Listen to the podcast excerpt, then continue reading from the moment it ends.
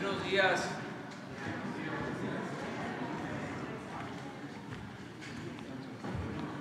Ánimo.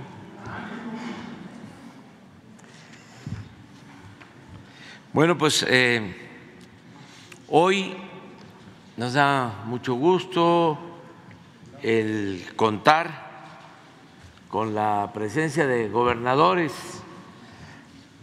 de seis entidades federativas, seis estados. Son bienvenidas, bienvenidos, maestro. Ánimo. Este, como ustedes saben, los martes los destinamos, martes cada 15 días, a informar sobre la situación de salud y eso es lo que corresponde el día de hoy. Vamos a informar de cómo se avanza en el programa de IMSS Bienestar, cómo vamos avanzando hasta lograr el propósito de tener un sistema de salud pública de primer orden, es decir, de calidad, universal para todos los mexicanos, garantizar el derecho a la salud y gratuito, no solo en cuanto a ciertas intervenciones quirúrgicas o a consultas o al llamado cuadro básico de medicamentos, sino todo lo que tiene que ver con la salud, que es un derecho, no es un privilegio. Entonces, eh, en ese propósito se ha ido avanzando Zoe Robledo es el director del Instituto Mexicano del Seguro Social, como se sabe, y además es el responsable de la aplicación de este plan que también consiste en federalizar los sistemas de salud. Y esto eh, se ha logrado por el apoyo muy consciente de mucha sensibilidad de los gobernadores. Todavía no se logra tener convenios con todos los gobiernos estatales, pero vamos hacia allá y estamos eh, comprometidos a que antes de que finalice este año va a estar funcionando este nuevo sistema que incluye buenos centros de salud, buenos hospitales, equipados, abasto de medicamentos, médicos, especialistas y gratuidad. Es único lo que estamos haciendo. Se hablaba de que iba a ser un sistema, nosotros sostuvimos eh, como el de Dinamarca, como el de Canadá, y nuestros adversarios de inmediato, ¿no? Replicaron de que eso no era posible. Y tienen razón, no va a ser como el de Dinamarca, ni como el de Canadá, va a ser mejor del sistema de salud pública para todos y en especial para los que no tienen seguridad social, que no tienen eh, ISTE, que no tienen seguro, me refiero al seguro social, o no tienen este, seguros médicos privados, es pues cerca de la mitad de la población de nuestro país que va a poder, ya está llegando a atenderse al INS Bienestar, ya no hay cajas registradoras y vamos avanzando. Todo esto lo estamos logrando con la participación de los integrantes del sector salud, de todos los integrantes del sector salud, desde luego con el apoyo de las gobernadoras, los gobernadores, y la clave está en que se cortó de tajo con la corrupción que imperaba en todo el gobierno y de manera especial y lamentable en todo lo relacionado con la salud, todos los trinquetes que hacían en la compra de medicamentos, de equipos, en la construcción de hospitales que dejaban inconclusos, inauguraban hospitales en obra negra, nada más eh, construían la fachada para cortar el listón. Todo esto que no debe eh, olvidarse. Como ya se puso orden, ya ahora podemos liberar muchos fondos, todos los que sean necesarios no hay límite presupuestal para garantizar el derecho a la salud. Entonces, esto es lo que el día de hoy vamos a tratar, eh, ya de manera específica.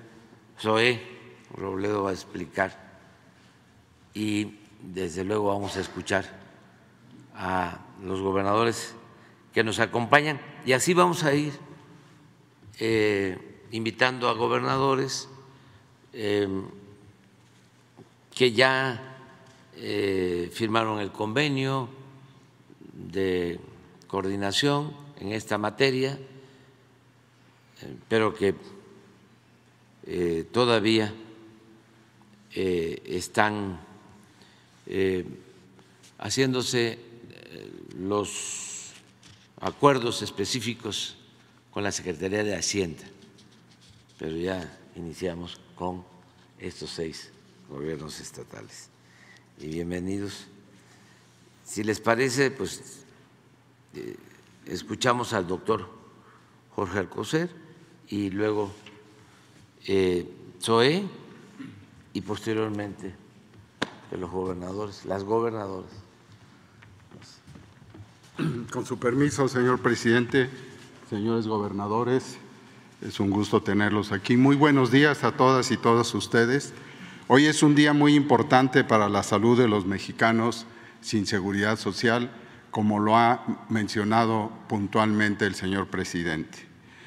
Solo precisar que al amparo de la reforma a la Ley General de Salud, los seis gobernadores de Nayarit, Tlaxcala, Colima, Sonora, Sinaloa y Baja California Sur acuden hoy a firmar el convenio de transferencia de recursos para concurrir con la Federación en la prestación de los servicios de salud a la población sin seguridad social con la finalidad, como ya fue expuesto por el presidente, de brindar atención médica gratuita, universal y de calidad.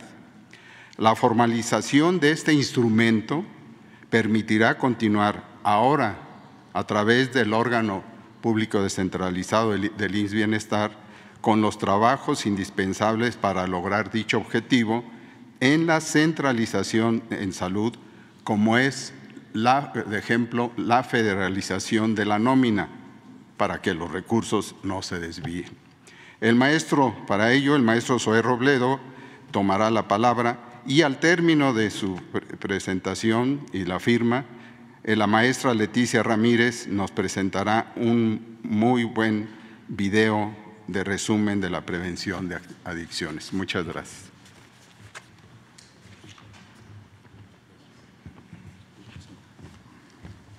Muy buenos días a todas y a todos. Con su permiso, señor presidente, señores gobernadores, gobernadoras, secretarios, subsecretario.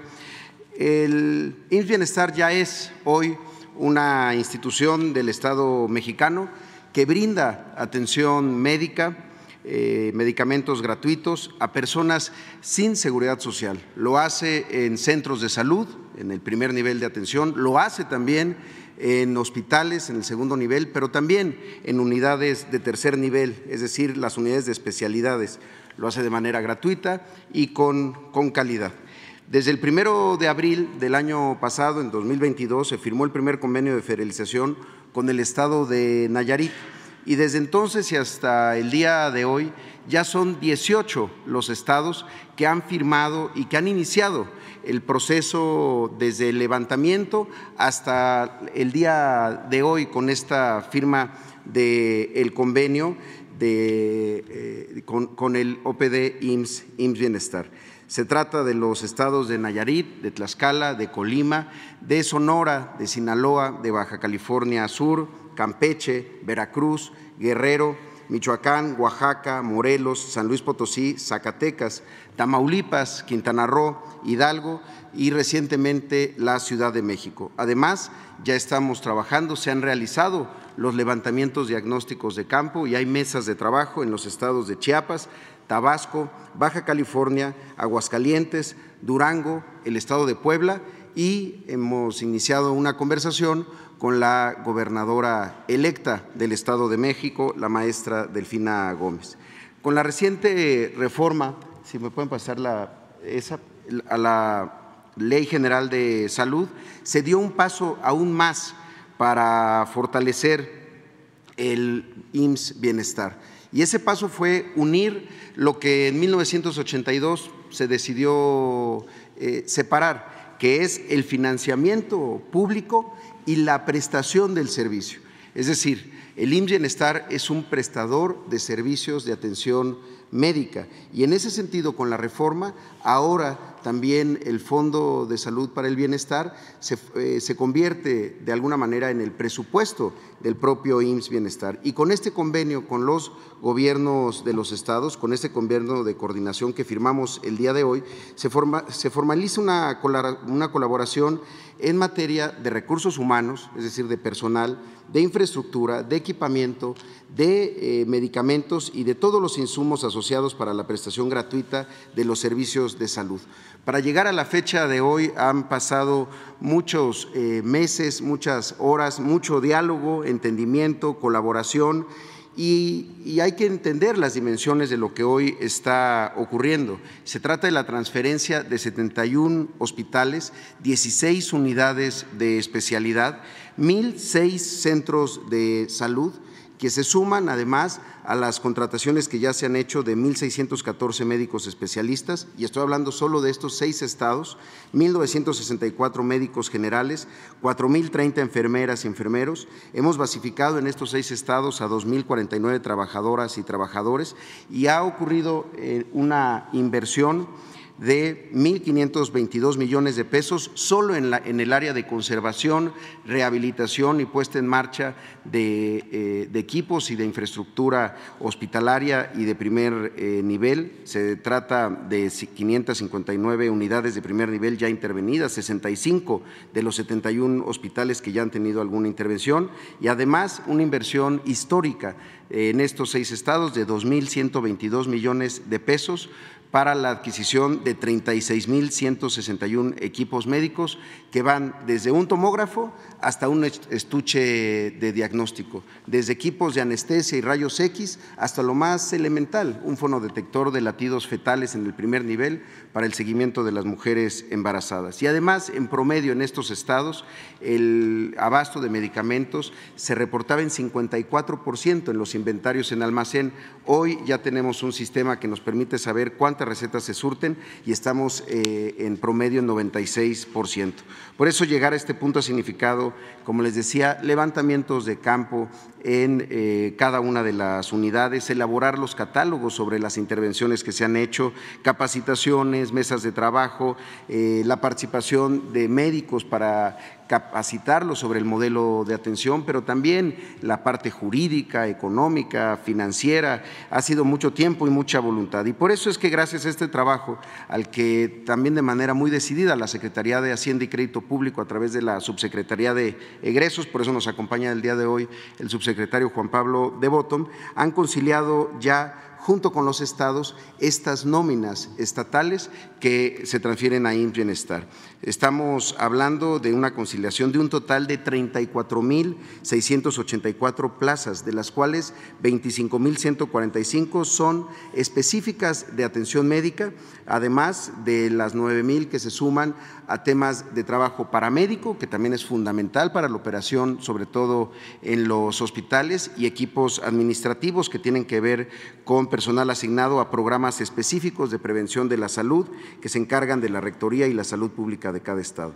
A esto estamos eh, también ya con la identificación clara de los 8.549 personas en estos seis estados que cuentan con algún tipo de contratación temporal, eventual, formalizados, regularizados. Hay una, eh, un glosario enorme de los últimos años eh, para explicar y dar pretextos a lo que siempre debe haber sido la base, la basificación y no la, eh, la, inseguridad laboral a la que estuvieron sometidos los trabajadores de la salud durante tantos años. Por eso eh, solo me resta decirle muchas gracias a todos los gobernadores, al gobernador Miguel Ángel Navarro por confiar en este proyecto de transformación desde el principio, a la gobernadora Lorena Cuellar Cisneros de Tlaxcala, la gobernadora Indira Vizcaíno de, de, Comil, de Colima, al gobernador eh, Alfonso Durazo de Sonora, al gobernador Víctor Manuel Castro Cosío de Baja California Sur y desde luego al gobernador Rubén Rocha, porque esta es una acción que va a pasar a la historia en el país, pero también en sus estados, de poner por encima de cualquier idea patrimonialista de las instituciones la salud de las personas como una prioridad. Desde luego que nunca es fácil dejar ir, nunca es fácil ah, una transformación, pero lo más importante es que contamos con gobernadoras y gobernadoras que saben que lo fácil a veces se opone a lo correcto, a lo, a lo, histórico de un proceso como este. Por eso es que les queremos agradecer la confianza y eh, seguir dando estos pasos importantes hacia la salud como un derecho, como lo ha planteado el presidente López Obrador. Este es el IMSS para los que no tienen IMSS en sus propios hospitales, con su propio personal, con sus propios equipos, para lograr realmente eh, equilibrar esa desigualdad que había en el sistema de salud. IMSS Bienestar, estamos convencidos que hacia finales del año, se convertirá en el prestador de servicios de atención médica pública más grande de todo el planeta, con más hospitales, con más trabajadores, con más centros de salud y lo más importante, con un modelo hecho para los mexicanos, para las enfermedades que padecen, para la procuración de su salud, para su comportamiento respecto a la salud reproductiva. Y por eso eh, un modelo preventivo como este es el que nos garantiza en el tiempo que la salud eh, no solo sea un derecho, sino que puedan gozarla todas y, todos para el desarrollo de sus personas y de sus proyectos de vida. Muchísimas gracias y vamos a escuchar ahora a los eh, gobernadores y a las gobernadoras. Adelante, por favor. Vamos a comenzar como empezamos las firmas, entonces empezaríamos con Nayarit, este, después Tlaxcala, Colima, Sonora, Sinaloa y Baja California Sur, que fue el orden en el que fuimos interviniendo cada estado. Muchas gracias.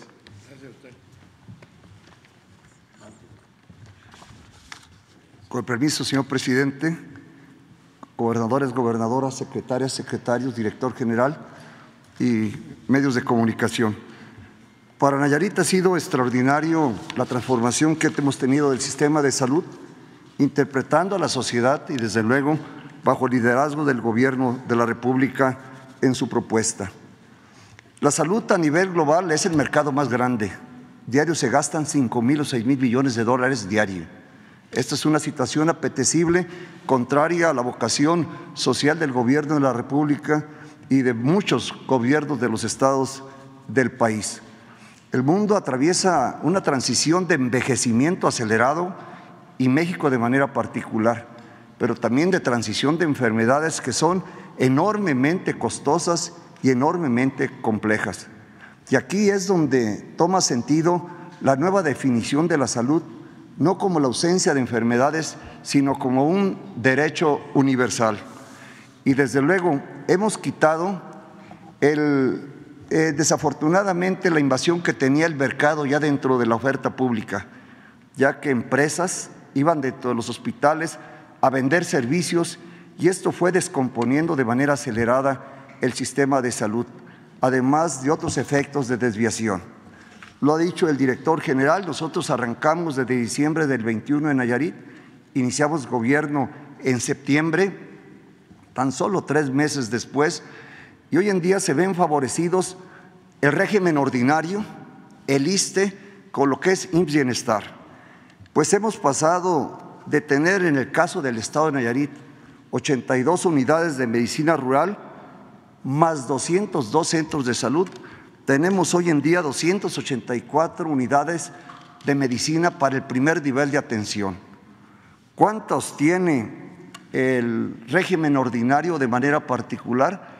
Tiene 17 unidades de medicina familiar, pero régimen ordinario, el patronal, tiene trabajadores dentro de las diferentes comunidades del Estado. Y ahora es el propósito del presidente que IMSS Bienestar recibe también para darle atención a los que no tienen unidades ahí. Esto hace verdaderamente una oferta de carácter universal. Y si hablamos nosotros de hospitales de segundo nivel y que están enriquecidos con especialidades de tercer nivel, el régimen abierto tenía en Nayarit 12 hospitales. El régimen ordinario y el ISTE tenían seis hospitales. Esto habla de que estaba desbalanceado el sistema. Hoy todos los hospitales que son para la población abierta también abren sus servicios para la población que tiene derecho a vivencia en otras instituciones y que la cobertura, el sistema de salud históricamente en el país nunca favoreció pues no se ve si tiene derecho al seguro social en el régimen ordinario o al ISTE. A todos se atiende.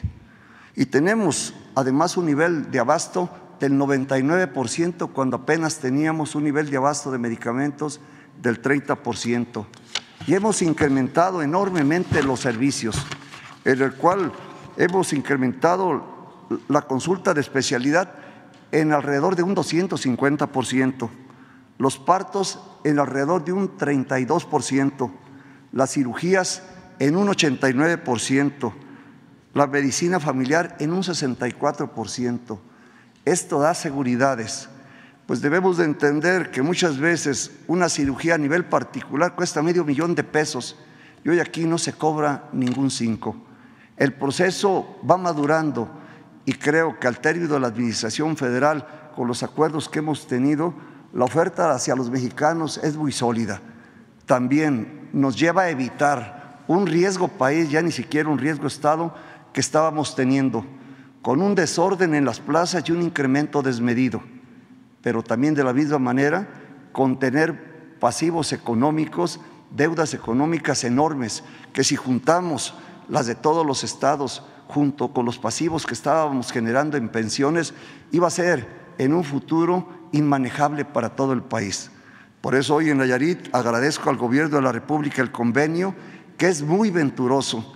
Estamos llevando ofertas en primero y segundo nivel a todo el Estado. Creo que es un modelo que con el paso del tiempo se entenderá para aquellos críticos que destruyen la confianza en las instituciones públicas y hacen que por desconfianza muchas veces se vayan al nivel privado a pagar lo que la gente no tiene. Muchas gracias y buenos días.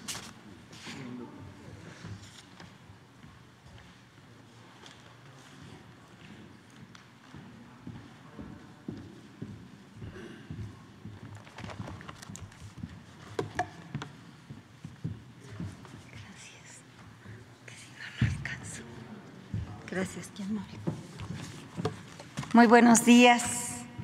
Con su permiso, señor presidente.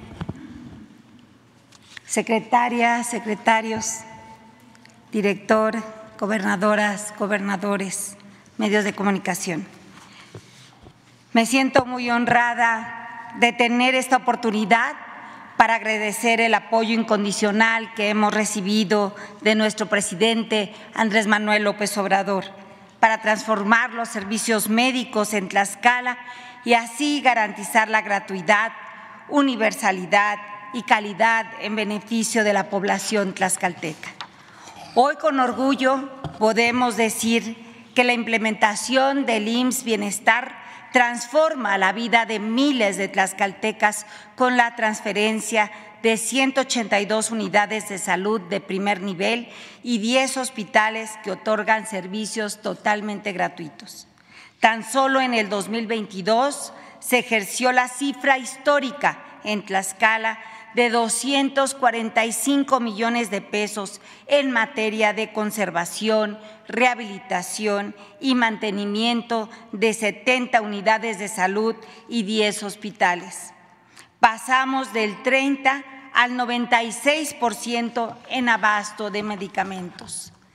Se destinaron en total 172 millones de pesos en equipamiento para unidades de primer y segundo nivel, con lo que se adquirieron 3.855 nuevos equipos, lo que nos permite seguir reduciendo el rezago que registraba este rubro desde hace mucho tiempo.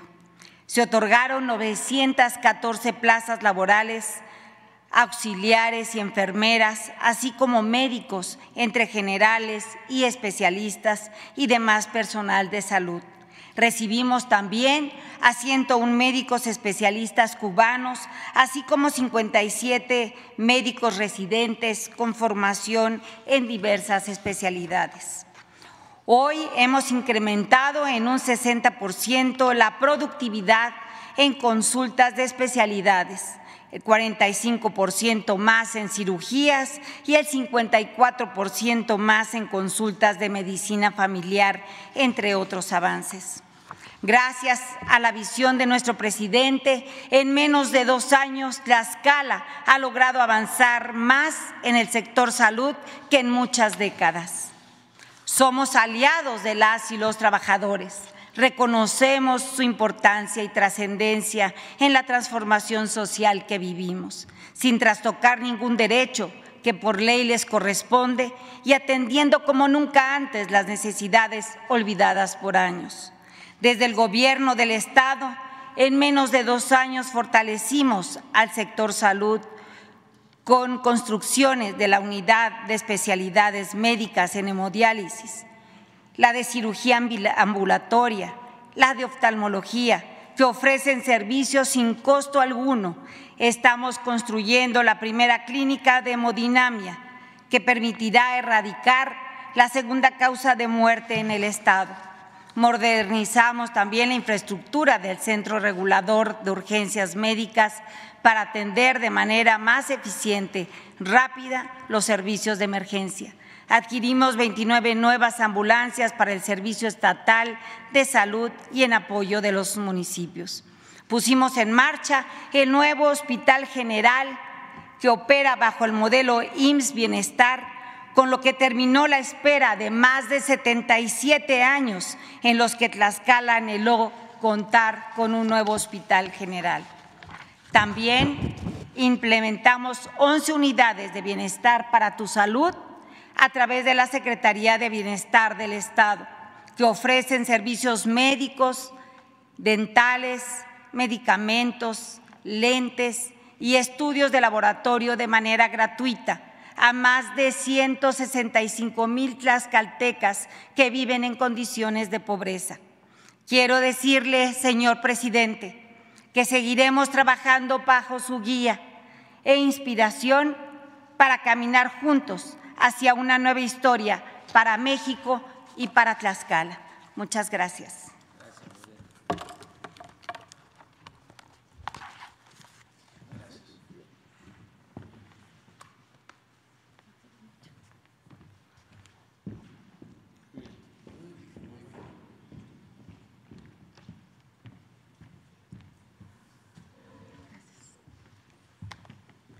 Muy buenos días a todas y a todos. Presidente, muchas gracias por la invitación, por la oportunidad de estar aquí el día de hoy y de haber permitido que Colima fuera de los primeros estados en vivir este proceso. Hay quienes ven la política como una lucha para obtener espacios de poder y mantenerlos. Quienes tenemos una profunda convicción con los valores de la Cuarta Transformación, estamos aquí para resolver los problemas de la gente. Y no hay problema más sensible que los que tienen que ver con mantener, recuperar o perder la salud, con conservar o perder la calidad de vida o la vida misma.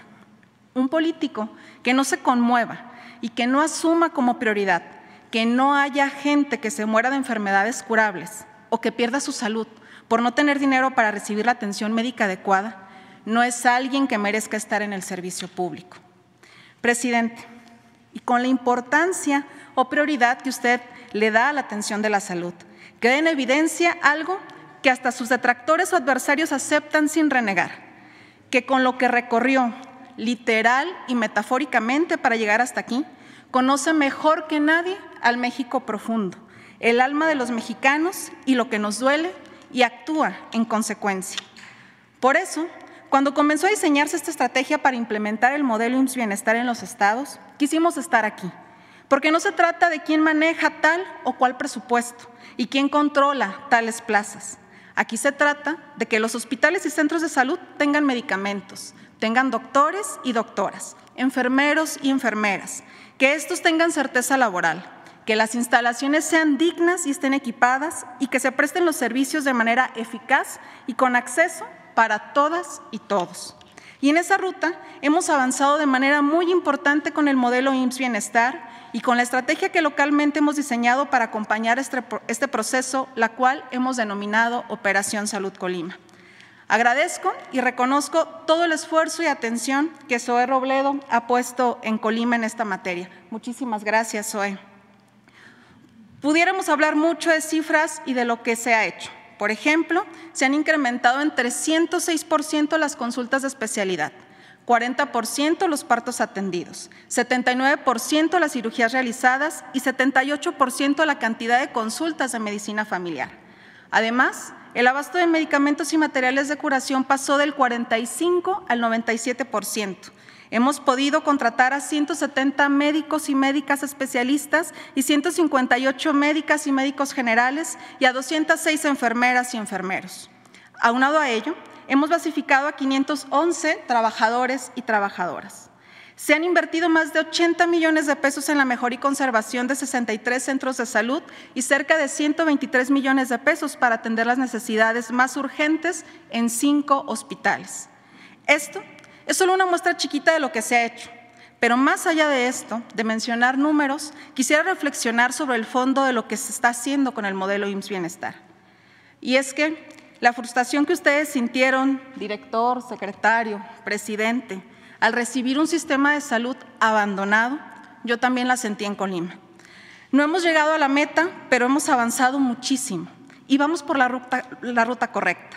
Estoy segura que por este camino, pronto, el derecho a la salud consagrado en nuestra Constitución se materializará en nuestros centros de salud, nuestras clínicas y nuestros hospitales.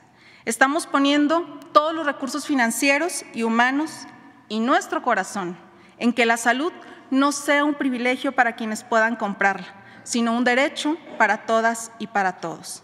Así es que agradezco que se tome en cuenta Colima, agradezco la coordinación y cuentan conmigo en todo lo que nos falta para alcanzar este objetivo. Las y los mexicanos no merecen ni aceptarán menos de nosotras y nosotros. Y ya por último, aprovecho el micrófono para aplaudir el nombramiento de Luisa María Alcalde como secretaria de Gobernación una mujer talentosa, joven, de gran trayectoria en la izquierda y de profundas convicciones, que mucho le aportará al momento tan importante que atraviesa el proceso de transformación de nuestro país. Reconozco la convicción, presidente, de tener el primer gabinete paritario en la historia de México y de mantenerlo así. No cabe duda que es tiempo de mujeres. Muchas gracias.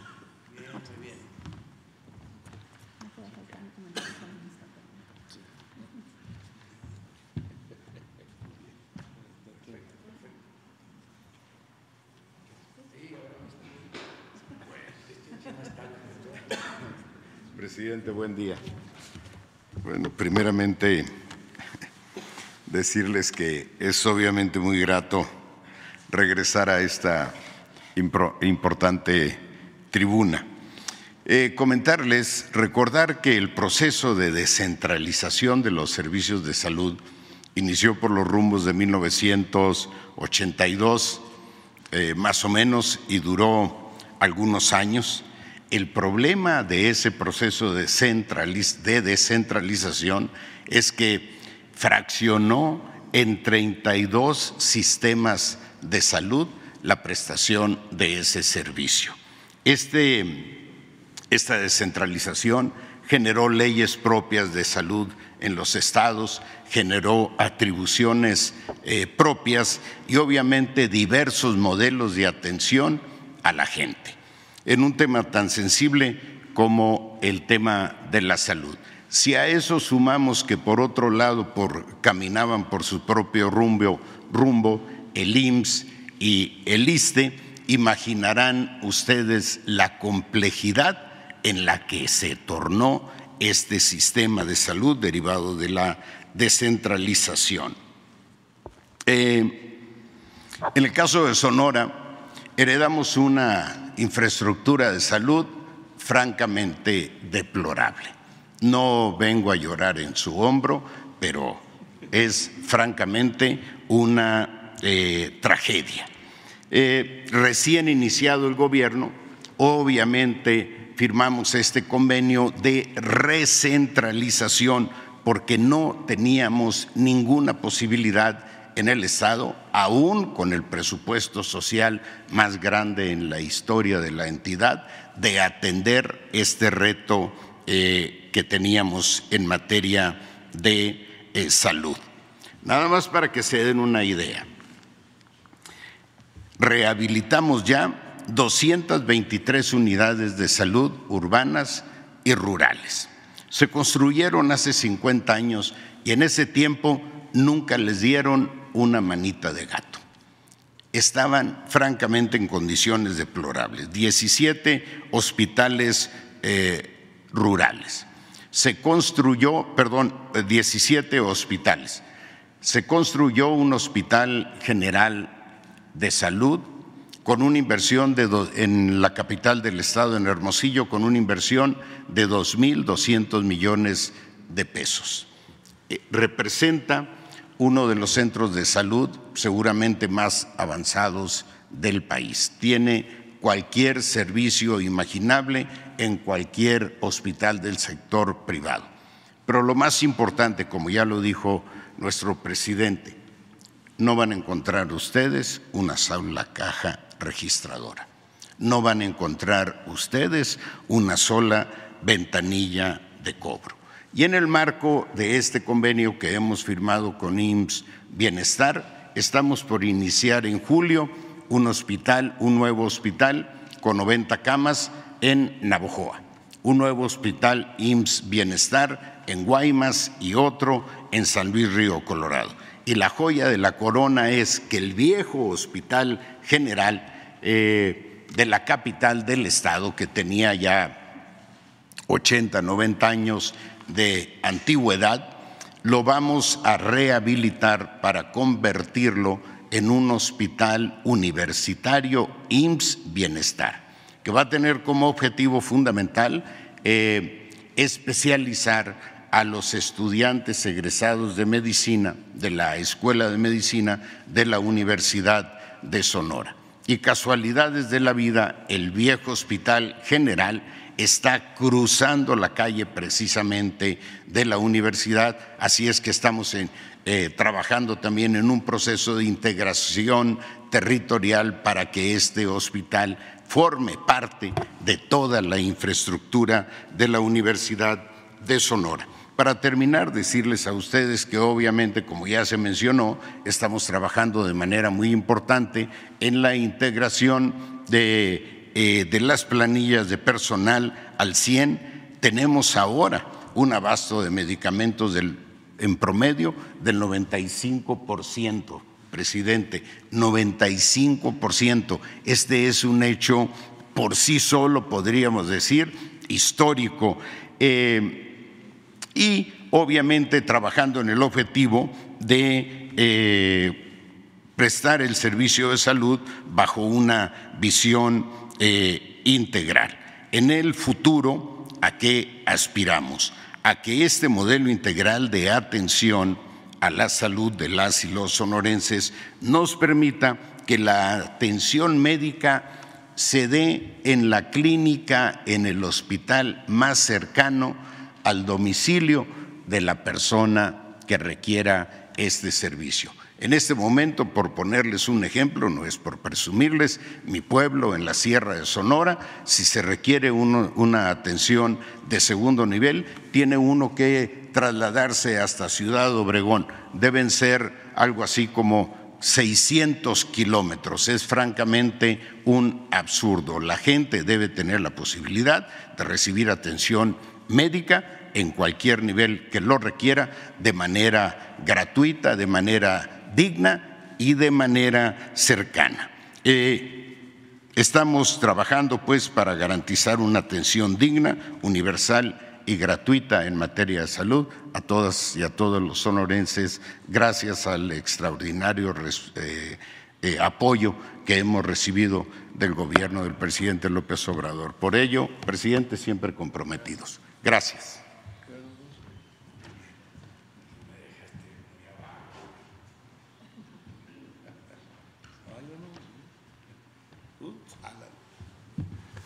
El acordeón. Muchas gracias, presidente. Le agradezco que me dé la oportunidad de estar aquí en la mañanera, su mañanera, el modelo eh, insignia y afanoso para informar al pueblo, informar bien al pueblo. Eh, y quiero eh, dar a conocer cuál es la situación de Sinaloa en relación al tema, que es el plan, programa de federalización, de la búsqueda de eh, hacer verdaderamente la salud para los mexicanos, los sinaloenses en mi caso, un derecho y no un privilegio como lo dice el presidente en ese camino, es decir, hemos eh, avanzado de la mano del seguro social, particularmente de su director, Zoe Robledo, un extraordinario funcionario, bueno para operar y un equipo excelente. Eh, nosotros firmamos el convenio marco en mayo del año pasado y el convenio de acciones concretas en octubre del mismo año. En ese periodo hemos avanzado de manera significativa. Hemos transferido a IMSS Bienestar 24 eh, hospitales, eh, entre integrales, generales y de especialidad. 227 centros de salud que son los que atienden a la gente más pobre, las que están en las comunidades. Ahí es donde había prácticamente cero de abasto. Presidente, hoy tenemos un, en promedio un 60% de abasto. Y en los hospitales integrales generales y de especialidades estamos arriba del 95%. 98% me lo precisaba hoy mismo el director SOE. Estamos entonces eh, llegando a ese objetivo de ofrecer la atención a la salud a los sinaloenses de manera gratuita, aquellos que no tienen eh, seguridad ya en el IMSS, ya en el ISTE. Hace 10 meses, presidente, que quitamos las cajas registradoras. Yo me atrevo, tenemos dos camiones grandes para atender las afecciones de las mujeres. Me atrevo a decirles, háganse sus estudios y nosotros las vamos a curar si desafortunadamente llegan a tener, llegan a salir con problemas de salud. Y eso habla de lo que ya dijo el presidente, de que no estamos en el cuadro básico, ese es cáncer. Y el cáncer lo estamos atendiendo también de manera gratuita en nuestros hospitales. Y hemos extendido con equipamiento importante en este periodo. Hay una inversión en proceso eh, eh, grande que ya ha venido beneficiando el equipamiento de de hemodiálisis. Hemos acercado los eh, equipos de hemodiálisis a los diferentes municipios para efecto de que la gente las, no tenga que trasladarse. Antes lo hacía solo en la capital, hoy ya lo tenemos en varios lugares. Y la hemodiálisis también es gratuita, que no es del cuadro básico, del conocido cuadro básico. Quiero decirles que en este periodo, con el, apoyo, con, con, el proceso que estamos eh, viviendo, hemos eh, realizado 65 operaciones cardíacas a niños al nacer. Al detectarles su afección, inmediatamente los operamos. No tenemos problema y es gratuito. Son operaciones que comúnmente cuestan 250 mil pesos, aquí es gratuito. Hemos puesto 25 implantes cocleares. No es primer, no es primer, este, eh, no es cuadro básico. Eso es en el mundo privado cuestan 500 mil pesos, a los niños nuestros no les cuesta y la, la, lista de espera que tenemos la vamos a atender y estamos con presupuesto para hacerlo. Hemos tenemos completamente bandera blanca en labio y eh, paladar hendido. Niño que nace, niño que se opera. No tenemos un solo niño que tenga esta afección sin ser atendida. Eso es lo que nos ha dado justamente el tránsito de pasar a una, eh, un estado de salud en el cual particular, particularmente lo administramos en el Estado y lo estamos haciendo hasta ahora. Ya vamos a, hoy estamos firmando el, convenio para hacer el traslado definitivo. Eh, todo esto eh, habla de que, en efecto, como dijo el presidente, no será como Dinamarca ni como Canadá, pero vamos a tener un mucho, muy buen eh, servicio de salud. Este plan es exitoso por eso yo llamo al resto de gobernadoras y gobernadores que no estén todavía inscritos en el tema y en este proceso a que lo hagan. Creo que vale la pena. Estos son nuestros avances, nuestros resultados. ¿Estamos conformes, presidente? Eh, no tenemos resuelto completamente, por ejemplo, la contratación del personal está en proceso. Ya se está contratando, se contrataron 200 277 especialistas. Eh, están en proceso de, contratación 727 eh, eh, médicos generales y 1.450 enfermeras, además de que se sigue en proceso de mejorar el equipamiento. Permítame reiterar mi agradecimiento, presidente, y mandarle un saludo al orgullo sinaloense que son las mujeres y los hombres de Sinaloa. Muchas gracias. Gracias. No fui a saludar.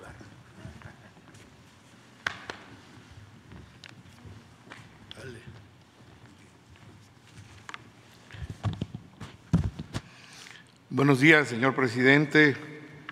Buenos días, compañeras y compañeros gobernadores, compañera secretaria de Educación, Juan Pablo, Soé y a mi querido y admirado médico Escosa. Muchísimas gracias, señor presidente. Yo vengo del desierto cargadito de mensajes, pero primero quiero decirle al señor presidente que desde Isla Natividad hasta Cabo San Lucas o hasta Los Cabos, más correctamente, de punta a punta del Estado, el trabajo que se viene haciendo por la cuarta transformación por el señor presidente de la República ha sido extraordinario. Y quiero de nuevo ratificar mi gratitud a todos los miembros del gabinete del gobierno de la República y de manera especial hoy, por supuesto, al maestro Alcocer y a Zoé Robledo. De verdad, el trato que hemos recibido en Baja California Sur es un trato de mucho respeto y de cordialidad extraordinaria, que vale mucho en estos tiempos. Cargadito de mensajes para el presidente, porque pues venir hasta acá desde el desierto nos dijeron, aprovecha para plantearle al presidente no solo lo de salud, sino todo aprovechar mi visita, pero quiero concentrarme de manera especial en saludar a las doctoras, doctores de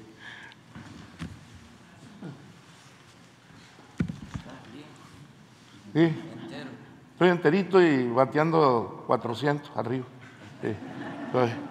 Está bien. Eh, quiero decirles que para nosotros es un honor saludar a los médicos, a las doctoras, a los trabajadores del sector salud de Baja California Sur y del país. Quiero reconocer su trabajo el día de hoy. Quiero decirles que este proceso de transición ha venido siendo también muy atendido y bien atendido por la organización sindical. Para nosotros es importante la certeza laboral, la certeza jurídica y también la preocupación de las y los trabajadores de salud en este tránsito de, que vamos a llevar a cabo en ya a formalizar todo. Tienen asegurada sus derechos laborales, sus derechos sindicales, pero más allá de eso han sido muy fraternos, muy dispuestos, con todas las dudas, incertidumbre que genera una transformación en el sector salud, pero eh, quiero reconocerles esa disposición enorme a las y a los trabajadores del sector salud en mi entidad. Señor presidente, eh, para nosotros en el sector salud Ustedes conocen bien nuestra media península, casi una isla. Tenemos serios problemas de traslado de insumos por barco, por avión solamente, y eso ha dificultado mucho tiempo. Pero nosotros sí eh, quiero reconocer el, trabajo de, este casi año con Bienestar, porque hemos avanzado. En algunas comunidades eh, realmente el dato de tener al 99% de los insumos a veces para nosotros sí se nos dificulta porque el dato es correcto, pero la distribución es muy complicada en el desierto. La dispersión de nuestras comunidades, pues todos los que conozcan Baja California Sur lo saben, y a veces un día de traslado ya nos va generando un problema de poder atender con la prontitud, con la celeridad que merece esto. Y no puedo decir que todo está al 100. Sería faltar a la verdad y eso no es correcto. Sí batallamos mucho para cuando un barco se dilata, un vuelo se atrasa y nos atrasa todo el proceso. Sin embargo, debo reconocer el trabajo que se viene haciendo porque avanzamos considerablemente en el tema del abasto de medicamentos en Baja California Sur. Aún nos queda mucho. Yo debo reconocer que todavía necesitamos mejorar los procedimientos de entrega oportuna, pero vamos muy bien y eso es lo importante. Quiero decirles que eh, firmar este convenio marco para nosotros es confianza, es garantía de tener un presidente al que le confiamos que este proyecto es para beneficio de nuestras comunidades. A nosotros sí nos dieron muy duro en Baja California Sur y me voy a detener un minuto, quizás sea de los estados, nada más para que tengan ustedes una idea, Loreto, que como dato adicional histórico es la primera capital de las Californias, fundada por los jesuitas, allí hasta el año 2005 no nacían los niños en Loreto. No había sala de expulsión. Tenían que ir las madres a Santa Rosalía o a Ciudad Constitución o hasta La Paz, que está a cuatro, eh, o cinco horas de, de viaje. Para que tengan una idea, SOE nos ayudó a poner la primera máquina de hemodiálisis en Loreto. Si no ha sido por su gestión, la gente estuviera viajando a algo tan complicado que es el asunto de los problemas eh, que se tiene en una comunidad tan importante. El hospital de Santa Rosalía lo encontramos con un retraso extraordinario, más de tres años. Ahora estamos, se rescindió el contrato. Esa zona del norte del desierto pues merece un hospital y el señor presidente ha girado instrucciones para que a más tardar en diciembre se termine. Es una obra de esas que se fueron quedando rezagadas. Así está. Hace cuatro años inauguró un hospital que en el primer huracán pasado, en el último pasado, se llenó de agua, los aires acondicionados no sirven. Y nomás como dato adicional de la irresponsabilidad en la que encontramos ese hospital, que apenas es nuevo, más de 200 millones de pesos invertidos, ni siquiera habían conectado el drenaje al drenaje de la ciudad, en Ciudad Constitución. Esa condición, pues tenemos, tenemos que transformarla y es a través de Bienestar. Se han invertido en Baja California Sur para mejorar las unidades médicas, más de 150 millones, que ha ayudado mucho. Nosotros tenemos seis hospitales, uno de ellos, el maestro Alcocer sabe, lo visitamos, se inunda y hay que cambiarlo de sitio. Es un acuerdo que hubo con los compañeros de Insabi. Ahora le va a tocar a Bienestar para que ese hospital en San José del Cabo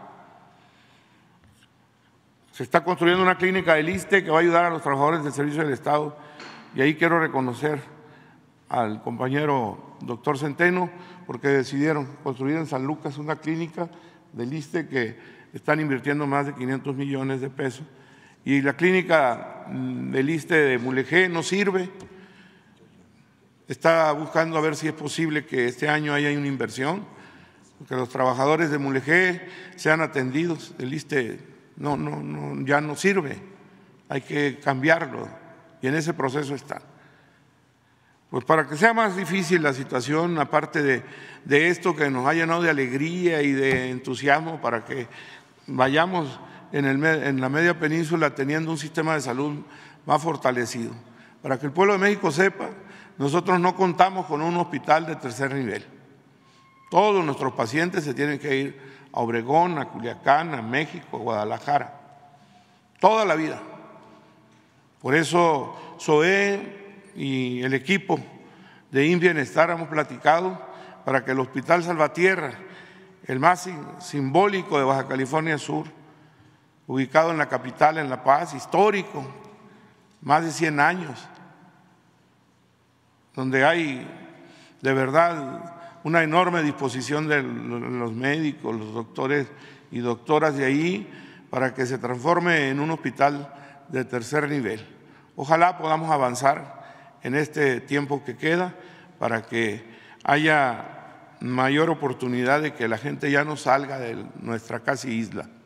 Finalmente, pues se han invertido en la mejoría eh, del servicio, atendiendo mm, a médicos especialistas que finalmente debo decirle hemos batallado mucho.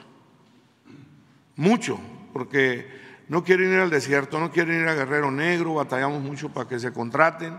Y esa es la realidad. La gente se molesta mucho porque pues, no tenemos a los especialistas que ocupamos allá en el norte de Baja California Sur. Batallamos mucho, sin embargo, el equipo de Bienestar se han contratado 167 médicos especialistas, entre ellos a 15 cubanos que están atendiendo a Loreto y, Mulegé, a 131 médicos generales, 237 enfermeras. El avance es muy significativo. Sin embargo, tenemos comunidades a 14 horas de La Paz, Bahía Tortugas, Asunción, Punta Briojo, La Bocana, toda esa zona de la zona Pacífico Norte en Baja California Sur, que reclaman un mejor servicio. Y ese compromiso de la Cuarta Transformación es que en, en este periodo, después de la firma del convenio, revisemos todo para que le acerquemos el bienestar y la salud a todos los pueblos de Baja California Sur. Les abrazo y agradezco infinitamente al señor presidente. Le reitero, lo estamos esperando allá en su casa, lo queremos mucho y, y demás, porque la verdad es, sería aquí informarles de todo, pero Baja California Sur ha tenido un respaldo extraordinario de la Cuarta Transformación. Gracias, presidente, por este respaldo para su California, que sigue siendo muy importante, sobre todo allá en el municipio de Mulegé, lo que se ha venido haciendo. Y de manera especial agradecerle a Juan Pablo sus atenciones a través de todos los programas que se han establecido este, este año y que vamos muy bien. Gracias a todos los subcalifornianos y subcalifornianas que nos están viendo, porque han ayudado mucho para enraizar bien esta transformación en la media península, en Baja California Sur. Les saludo con aprecio y respeto a todos los medios de comunicación aquí presentes.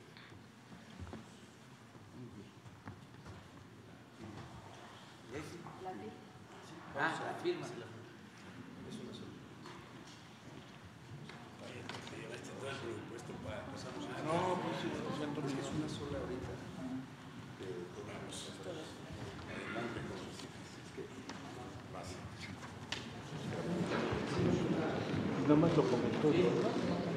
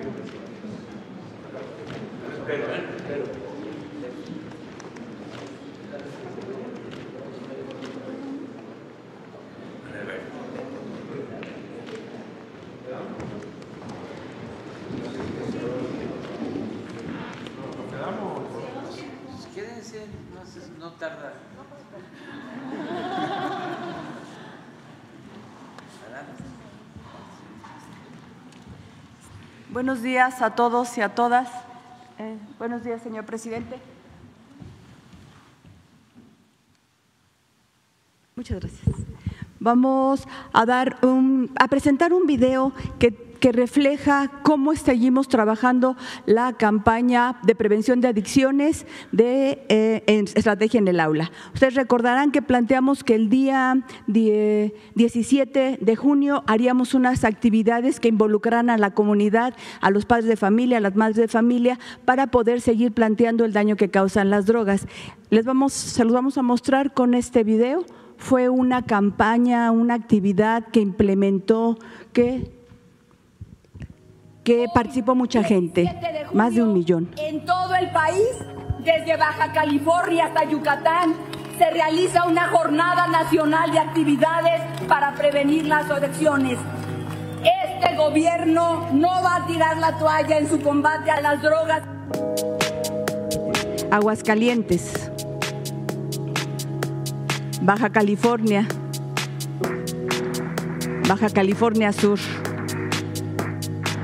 Campeche, Chiapas, Chihuahua, Ciudad de México, Coahuila, Colima, Durango, Estado de México. Guanajuato, Guerrero,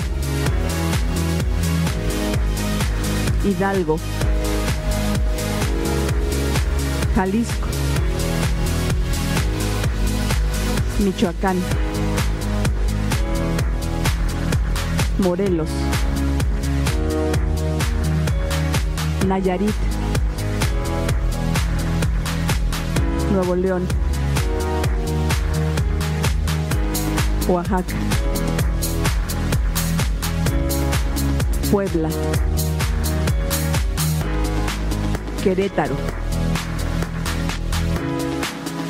Quintana Roo, San Luis Potosí, Sinaloa, Sonora, Tabasco, Tamaulipas, Tlaxcala, Veracruz, Yucatán, Zacatecas.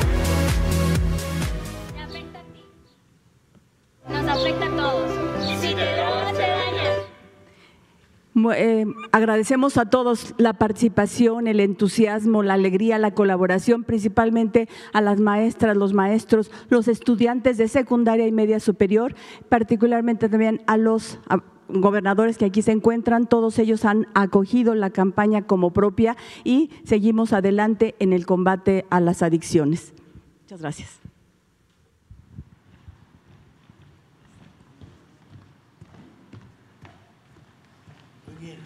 Pues ya ustedes, este, si se quieren quedar a la preguntas y respuestas. Sí, yo sí. sí.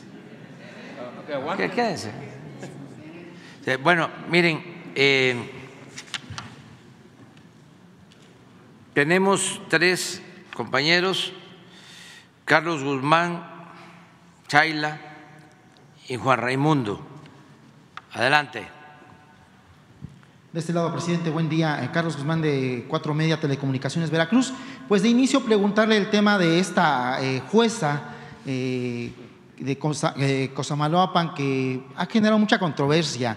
Fue acusada de liberar a un criminal que presuntamente, según blogs de redes sociales, pues este criminal pues ha causado mucho de la violencia que ha se ha generado en los últimos días allá en Veracruz. Es preguntarle su opinión que le ha dicho el gobernador Cuitlava García al respecto. Eh, en medios de comunicación aquí de la Ciudad de México se ha hecho muy polémico el caso de, esta jueza, pero sí me gustaría consultarle qué es lo que le ha dicho el gobernador Claudia García. Ayer tuvo una conferencia de medios en la cual pues justamente también se mencionaba de que esta jueza ya fue condenada a un año de prisión. Es eh, consultar ese tema de inicio, presidente. Bueno, eh, es lo que ya se ha informado. Eh, lamentablemente, muchos jueces, no todos, pero sí una considerable mayoría, y también magistrados y ministros, no actúan con rectitud y con honestidad. En el caso de jueces, esto tiene que ver con el fuero común y con el fuero federal. Se autorizan eh, eh, libertades a presuntos delincuentes y se hacen de manera completamente eh, atípicas. Por ejemplo, esta juez ordena que se libere a un presunto homicida considerado como parte de un grupo de la delincuencia organizada y da un plazo a los encargados del penal de una hora. Así este, se da en otros eh, asuntos, viernes en la noche, sábado en la mañana, pero Nunca se había conocido un caso en donde la orden fuese dejarlo en libertad en una hora. Creo que eh, lo que se usaba también atípico era 24 horas, lo más normal 72 horas. Ya eso muestra que eh, no es transparente el proceso legal. Entonces, en este caso, pues se presentó una denuncia y lo vamos a seguir haciendo contra los jueces. Y eh, va a ser la Fiscalía, el Ministerio Público el que va a decidir y luego los jueces. Y no le hace si eh, por eh, defensa del gremio o complicidad del gremio, los eh, exoneran, pero ya nosotros cumplimos, no somos cómplices, no estamos encubriendo ese tipo de cosas, porque además son daños mayores a la gente, a los ciudadanos, incluso a quienes trabajan para garantizar la paz y la tranquilidad. Imagínense, se libera a un presunto delincuente, un homicida, quién lo detuvo, quienes participaron, pues van a correr riesgo y a qué salen si en efecto son eh, gentes dedicadas a la delincuencia, pues a seguir dañando. ¿Respaldaría la postura del gobernador Cuitlava? Sí, claro que sí la, la respaldo, claro que sí la respaldo. Y nosotros vamos a hacer lo mismo hoy en, este, en la reunión de seguridad, siempre estamos viendo lo de un juez,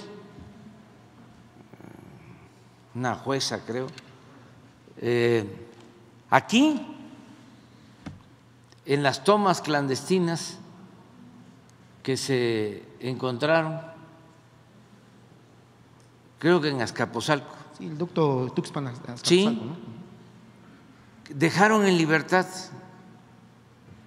este, a los eh, presuntos responsables. No sé si fue aquí o fue en Hidalgo. Sí. ¿Y saben por qué?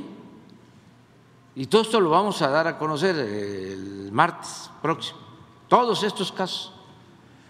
Porque en la denuncia se eh, puso como eh,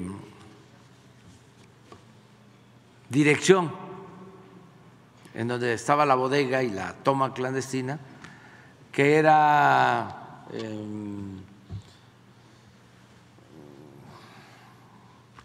pues eh, la calle de Hidalgo, eh, con domicilio 100. Eh,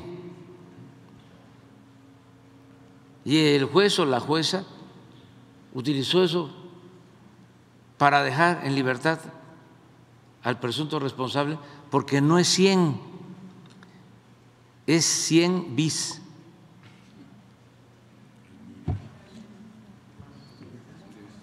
Con todos los elementos.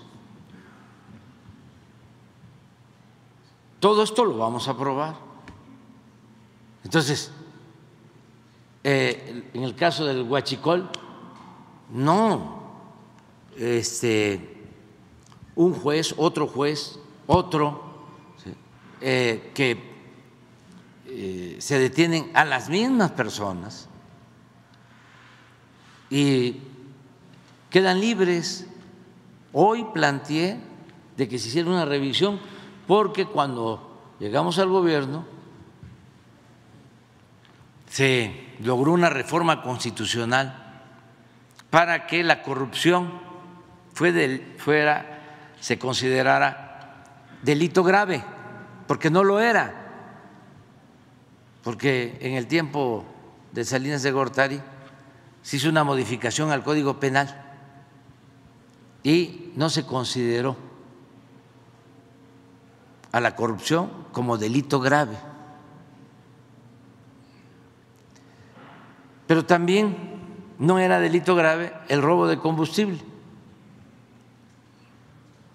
ni era delito grave el fraude electoral. Se hicieron todas esas reformas, pero sigue pasando lo mismo desde el punto de vista de los procesos judiciales.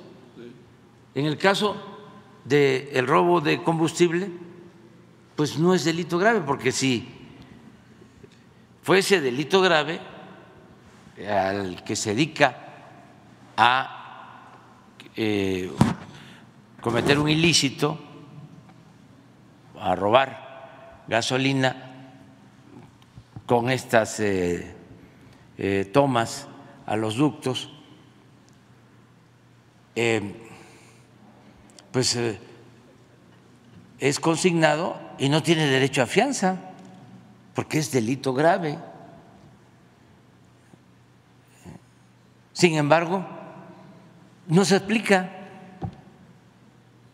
Y es una reforma constitucional. Entonces, hoy pedí, a ver, ¿qué está pasando?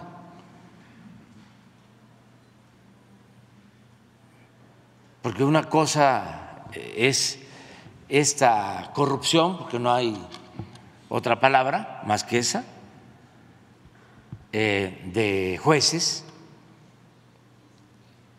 y de otros eh, funcionarios de, del Poder Judicial y otra cosa también interesante es saber qué alcance tuvo la reforma constitucional para convertir en delito grave el robo de combustible. O sea, ¿De qué sirve entonces reformar las leyes, hacerlas más estrictas, si no se cumplen?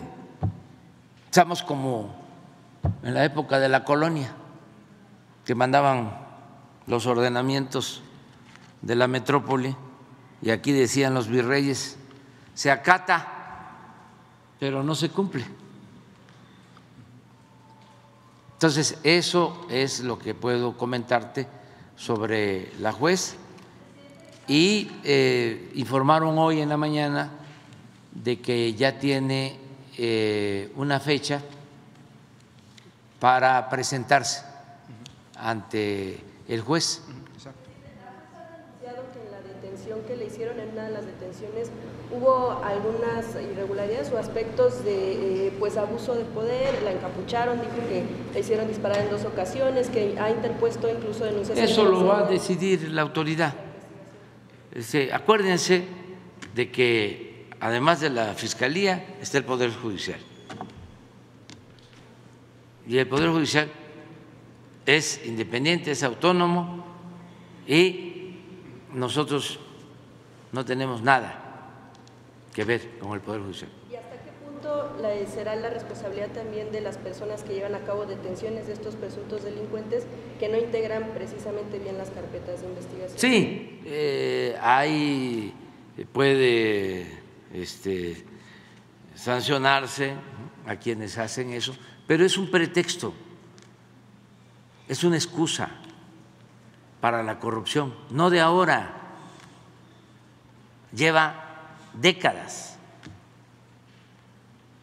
Los jueces dicen, es que se integró mal la averiguación. Esto que les estoy planteando,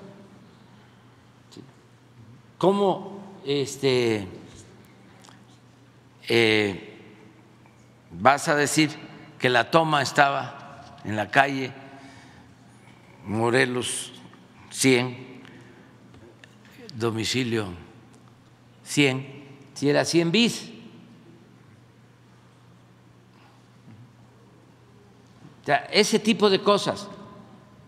¿Cómo vas a decir que lo detuviste a las 10 de la mañana si eran las 11? Entonces, ni siquiera este, hacen algo para buscar reponer el procedimiento. No, es la excusa para, vámonos. Porque, a ver, te equivocaste, pero como yo soy juez, y mi propósito es hacer justicia, mi propósito principal, y no quiero dejar en libertad a un presunto delincuente, te pido que me traigas una prueba adicional o que me expliques por qué me pones 100 si es 100 bis. Porque en ese caso que vamos a ver, es una bodega que estaba en el 100 y en el 100 bis.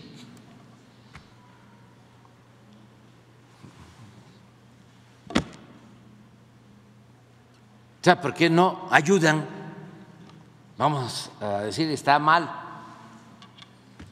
la averiguación. Pero estamos hablando de un asunto, de un delito grave. Estamos hablando de homicidios. Entonces, ¿cómo se va a utilizar eso de excusa, de pretexto? Nada. Si se le pregunta a un juez a un magistrado, a un ministro, salen con eso.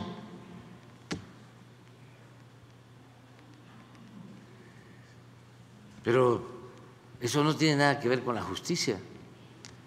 Ese es este, un encubrimiento. Eso es corrupción. Entonces, y que eh, hubo maltrato, eso la autoridad correspondiente y para eso está derechos humanos y nosotros no violamos derechos humanos y ya no es el tiempo de los gobiernos anteriores que se torturaba, que se masacraba. Imagínense lo que hicieron con el caso de Ayotzinapa, que inventan la llamada verdad histórica y eh, todo lo eh, arman con tortura. Por cierto, ya mandé al primer ministro de Israel una carta, una segunda carta, para que nos ayuden en la extradición de Cerón de Lucio. el señor Tomás Cerón de Lucio. Tomás Cerón. Sí, eh, ya le envié la carta. Es la segunda, porque no puede ser que eh, Israel proteja bajo ninguna circunstancia a un torturador. Nadie debe de proteger a torturadores en el mundo, y mucho menos quienes sufrieron de represión, de tortura, de exterminio.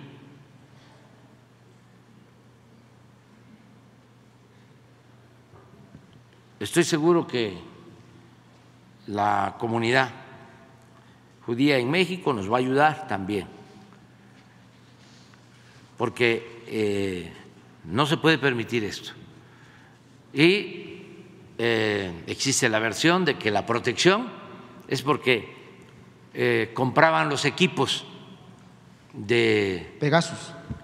espías, de sí, de espionaje, Sí, de sistema eh, que son de Israel y eso eh, los eh, protege. Imagínense por un negocio,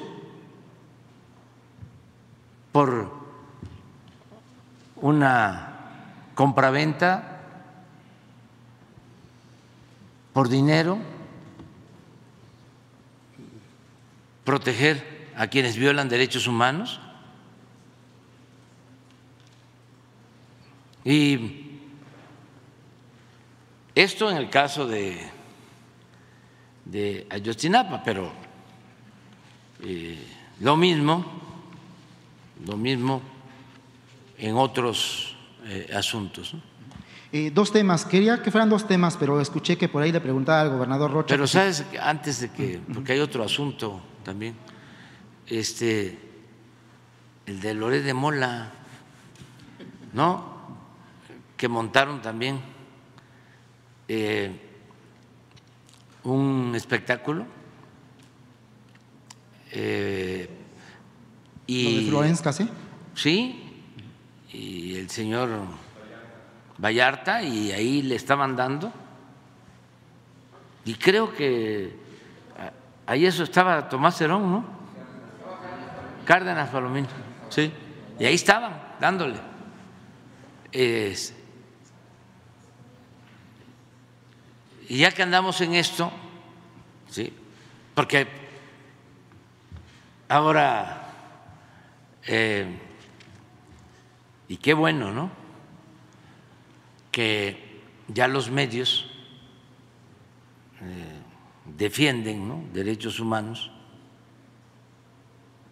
Antes no, con honrosas excepciones. No tocaban estos temas de tortura. Bueno, para que se hicieran estos espectáculos, estos montajes, imagínense cómo estábamos. O el señor que está eh, enjuiciado en Estados Unidos, García Luna. García Luna, eh, pues era el ídolo de los comunicadores más famosos de México.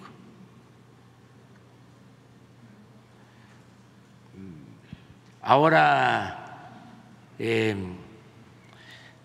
que sigue estando igual, yo creo que peor, el caso de los medios,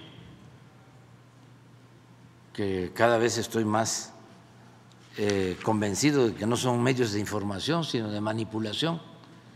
Les doy un ejemplo, uno de hoy de que no son medios de información, sino de manipulación. Ayer, y esto es porque esta conferencia la ve mucha gente, y si nos atenemos a las redes sociales, pues sí, son importantes, pero no toda la gente ve las redes sociales. Además, tampoco en redes sociales se difunde mucho. Ayer salió un reportaje del periódico El País de España. Eh, hay un señor detenido, un abogado famoso, Collado, abogado de Carlos Salinas de Gortari.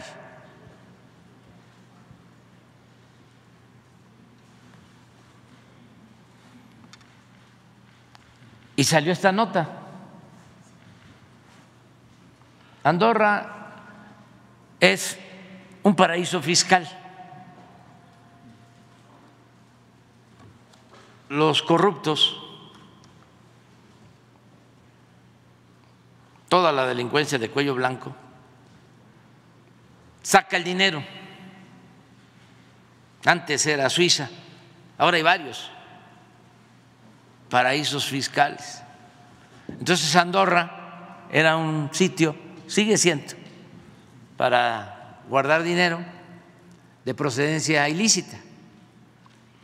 Y el señor Collado allá tenía dinero.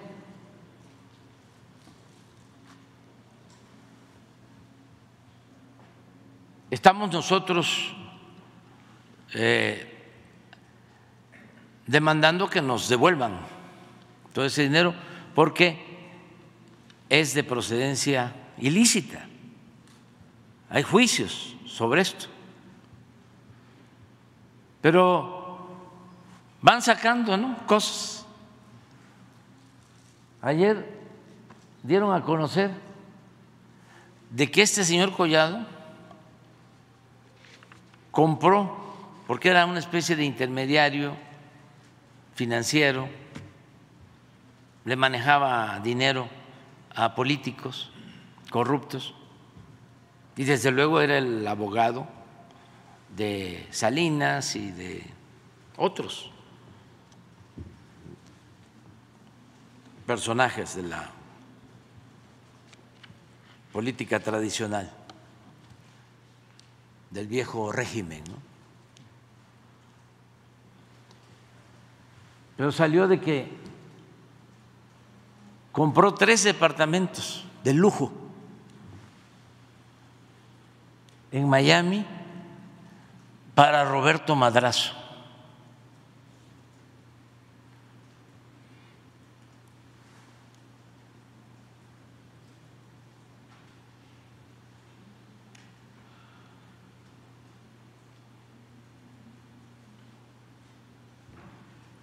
Y le pagó también una estancia, que eso es una minucia.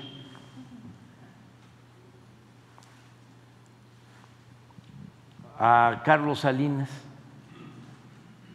en un exclusivo hotel de España. Son todos los documentos que están saliendo. Pero esto eh, no lo sabía posiblemente la mayoría de los mexicanos. Sí, lo intuyen, porque el pueblo de México tiene un instinto certero. Lo intuyen, pero no tenían los datos. Pero quienes sí sabían muy bien de todo esto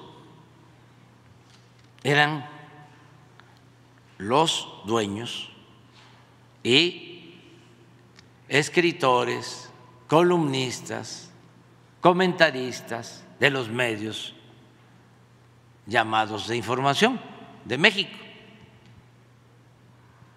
Pero como les dije que les voy a comprobar de que no informan, esto que es nota internacional no aparece en los periódicos de México de hoy. A ver, ¿no tienes ahí los periódicos? Vamos a dar una repasada. Pasó de noche.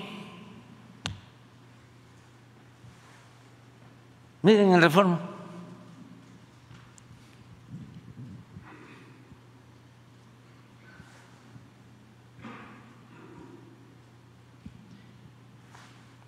La de ocho,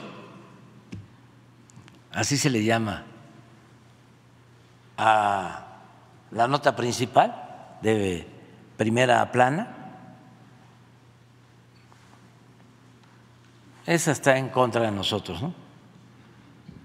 No me meto este, a indagar, pero son predecibles. Eh, Vamos a terminar. Otro periódico, Universal. Nada. Tres departamentos en Miami.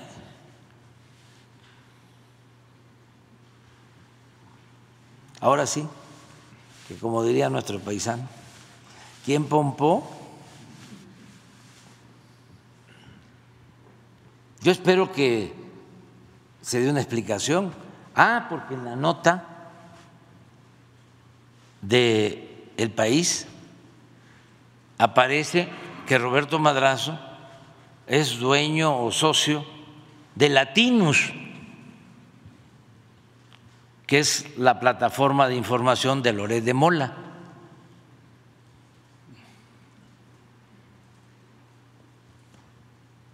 Y además, esto también tiene que ver con todos los negocios que hacían, con la venta de medicinas, ya que estamos tratando el tema, y de equipos médicos,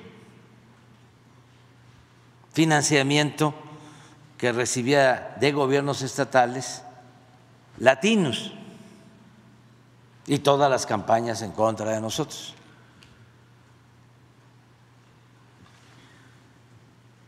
Pero lo importante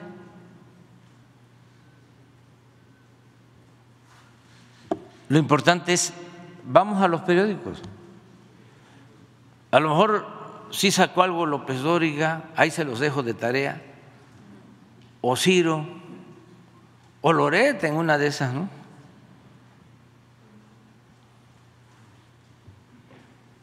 Milenio.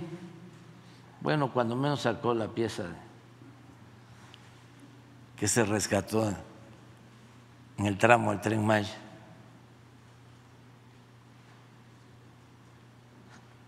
Excelsior.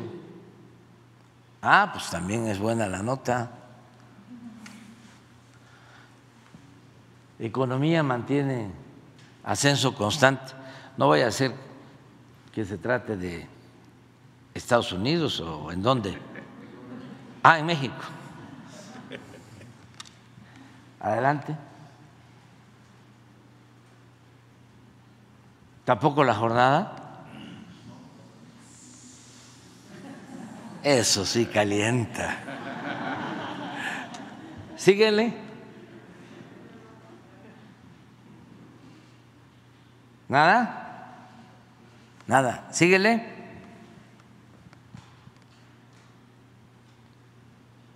Nada. ¿Tampoco?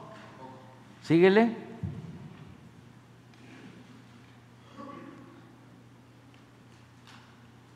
Nada.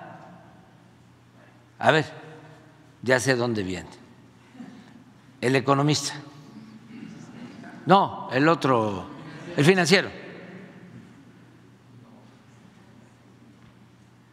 ¿No? ¿Cuál falta? Uno más uno, la prensa. Ya déjale. Consultarle rápidamente. Entonces, este, pues informar que está pasando esto. ¿sí? Eh, y mucha gente no eh, se entera por eh, que no es nota, porque eso es lo que dicen, no es nota. De- Antes, cuando menos decían, la nota es la nota. ¿no? Ahora ya no es nota. La Ahora sí, cambiando de, de tema, eh, temas políticos. El día de ayer, eh, Marcelo Ebrard comenzó su campaña y yo sé que no le gusta mucho tocar esos temas, pero nos llamó la atención el tema de una secretaría de la 4T que proponía. Ya hubo una carta de uno de sus hijos que agradecía el tema, pero que él no, no aceptaba el tema de, de- de este posible cargo en cuanto llegara a la presidencia de la República, Marcelo Ebrard. Su opinión al respecto y también en el tema internacional, usted ha comentado que va a tener una gira al sur del continente, específicamente a Chile. Es preguntarle, consultarle si aparte de Chile contempla algunos otros países, como lo es en el caso de Colombia, en el caso de, visitar al presidente Lula. Y por ahí escuché ahorita que estaban tomándose la foto para lo del tema del convenio, que platicaba con el gobernador eh, Rocha, les preguntaba que si todo estaba bien, supongo que es con respecto al tema del maíz, que usted anunciaba que se estaba por eh, firmar un acuerdo para que las tortillerías de México tuvieran únicamente maíz blanco. Es consultar rápidamente esos tres temas, eh, presidente. Muchas gracias. Sí, bueno, pues como tú lo mencionas, yo no quiero eh, opinar o estar opinando sobre asuntos de la encuesta para elegir a la coordinadora o el coordinador de la transformación de la defensa de la transformación, a quien voy a entregarle este, la estafeta, porque de una u otra forma a mí me ha tocado por las circunstancias coordinar los esfuerzos para la transformación del país, pero ya eh, voy a terminar el gobierno y también ya eh, me retiro. No me quedo como dirigente, no voy a quedarme, lo he dicho varias veces, como líder moral, mucho menos como jefe máximo, caudillo, cacique. Yo eh, termino en septiembre del año próximo y me jubilo. Entonces, la transformación va a continuar y requiere de dirección, requiere de quien eh, le dé continuidad, a quien voy a entregar la estafeta del movimiento de transformación.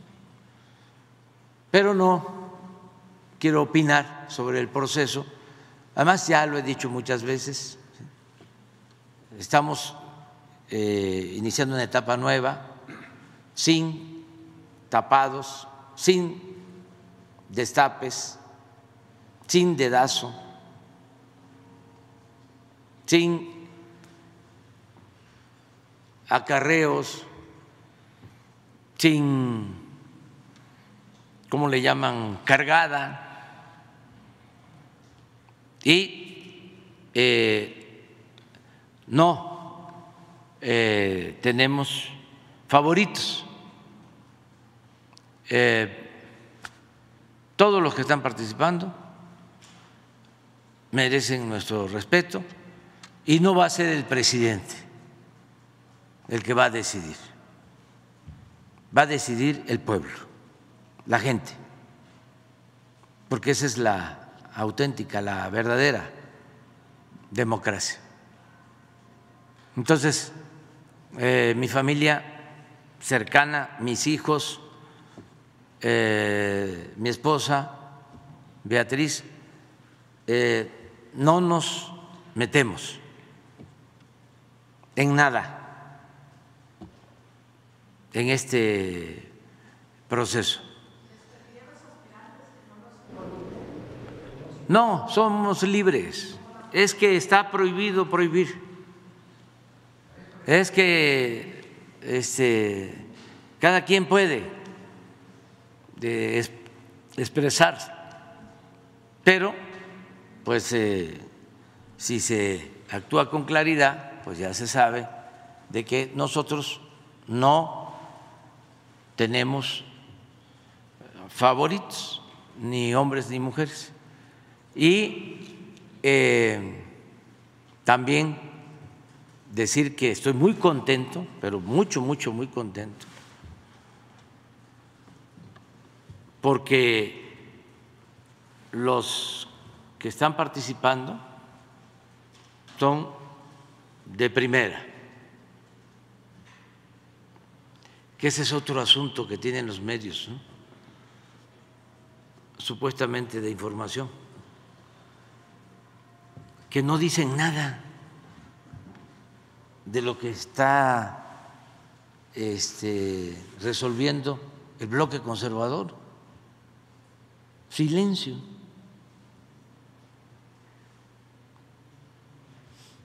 Como también los vasallos de la colonia,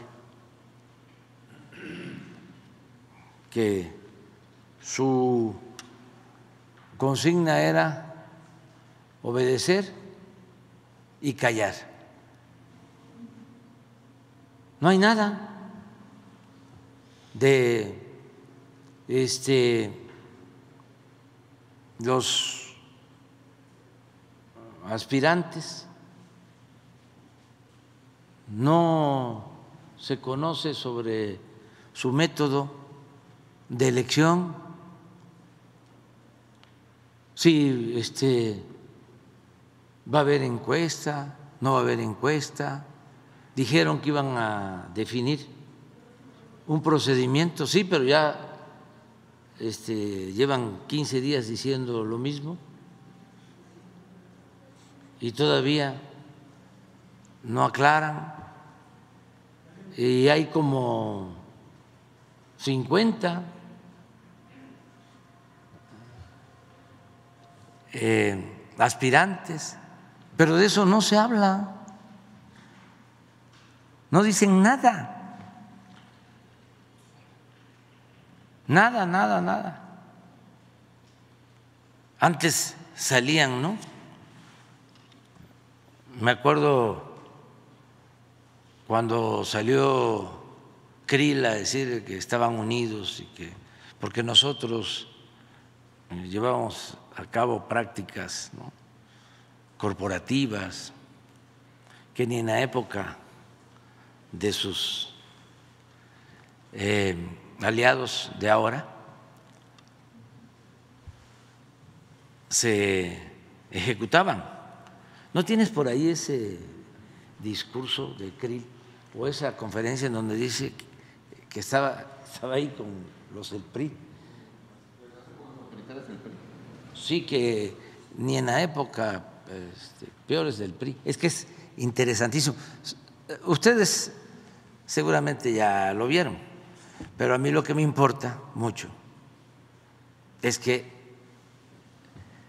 eh, en esta conferencia se den a conocer cosas que la gente no alcanza a eh, tener como información, porque sigue habiendo control, manipulación, cerco informativo. Pero es interesante cómo antes se engañaron de que eran distintos el PRI y el PAN. ¿Se acuerdan? ¿Cómo engañaban?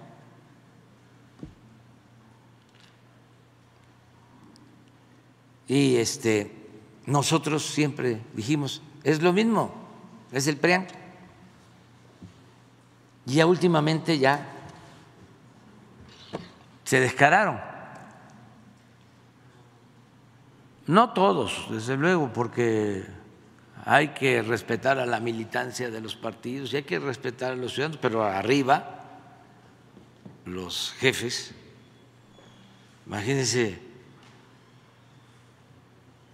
la mentalidad de Claudio X González, que es ahora el asesor principal del jefe de todo el bloque conservador, que tiene que ver con el pensamiento revolucionario, con el pensamiento de general Cárdenas, con el pensamiento de Adolfo López Mateos. Nada. ¿Dónde están los ideales? ¿Dónde están los principios? A ver, miren esto. Llegan a estas confusiones.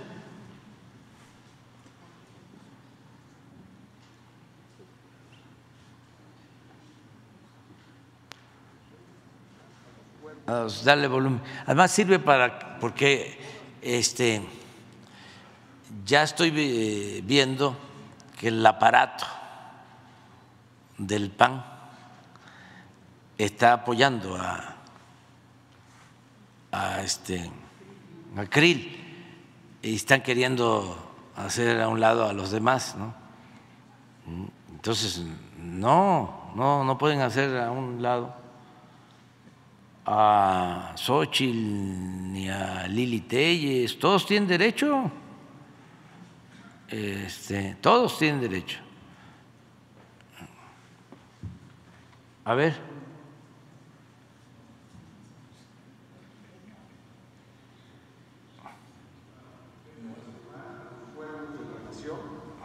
Eh, haciendo toda su labor, son recursos públicos, es con los padrones, con los padrones de los programas sociales. Entonces, esto pues, es un ataque a la democracia. Miren, ni en las, ni en las peores épocas de, del PRI hoy nuestro aliado, pero ya este, democratizado. Ya democratizado. Ya, Este, ya, ya. Es buenísimo. Son dos notas que publicaron. ¿Cuál? Lo de Madrazo, si hay una portada. De ¿Sí hay una portada? Nada más de Y de, Reforma y de la jornada, que son los que lo consignan. pero adentro. Ah, sí, no. No, no, no, no. La página 39, sección C. Adelante. Sí, vamos eh, a estar en eh, Chile en septiembre. Voy eh, a los actos para recordar al presidente Allende, a 50 años del golpe de Estado. Eh, es para nosotros eh, pues un asunto muy importante. Yo considero al presidente Allende un pacifista mm, eh, con vocación democrática. Creo que es el más importante eh, de los últimos tiempos. Eh, lo compararía con Madero, porque en ese tiempo, hace 50 años, eh, se insistía mucho, más que ahora, que la transformación, que los cambios estructurales solo se podían dar por la vía armada. Y él siempre buscó la transformación por la vía pacífica. Y por eso fue víctima de una pandilla de rufianes, empezando por un general traidor, Augusto Pinochet. Entonces, eh, él ofreció su vida por la democracia y por esa vía pacífica. Antes que yo recuerde, Madero, que este buscó siempre la transformación de manera pacífica. Pero el presidente Allende, eh, lo mejor, yo estaba entrando a la Facultad de Ciencia Política, fue en 1973, y en el primero, segundo semestre, primer semestre de ciencia política, analizamos el caso de Chile. Todavía no se llevaba a cabo el golpe. Un maestro que me daba ciencia política, creo que todavía vive, Raúl Olmedo. Analizamos el caso de Chile y llegamos a la conclusión de que se iba a llevar a cabo el golpe.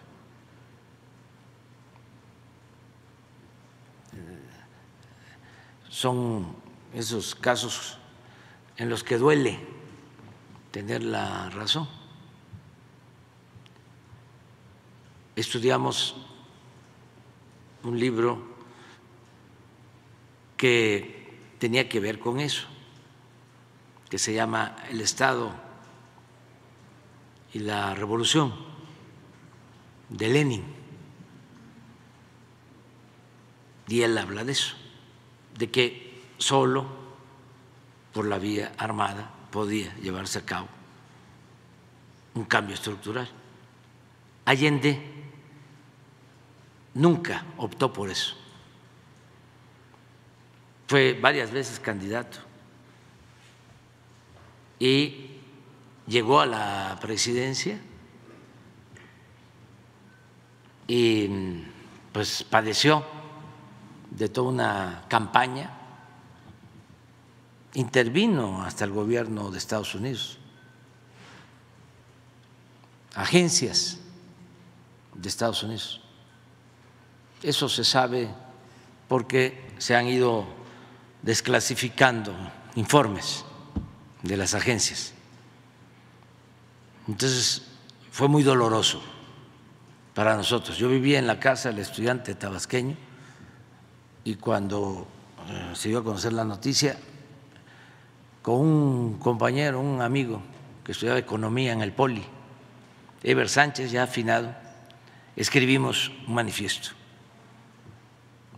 en el pizarrón del patio de la casa del estudiante tabasqueño, expresando nuestro repudio. Entonces, nos formó mucho ese doloroso hecho. Luego, México fue muy solidario con los perseguidos eh, por la dictadura.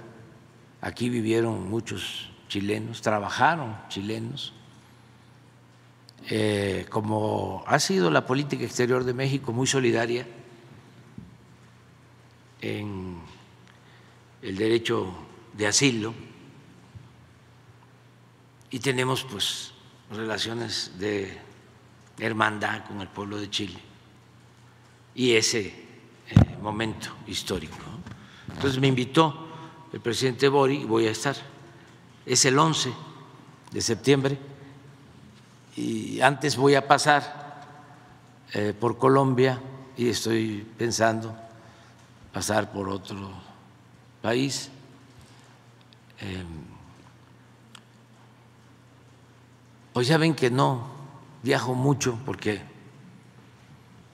eh, es pesado y además eh, llevamos muy buena relación con todos los gobiernos del mundo, tenemos muy buenos diplomáticos, eh, embajadores, cónsules, mujeres, hombres del servicio de exterior. Y yo sostengo y ofrezco disculpa a quienes piensan de otra manera, pero yo sostengo que la mejor política exterior es la interior,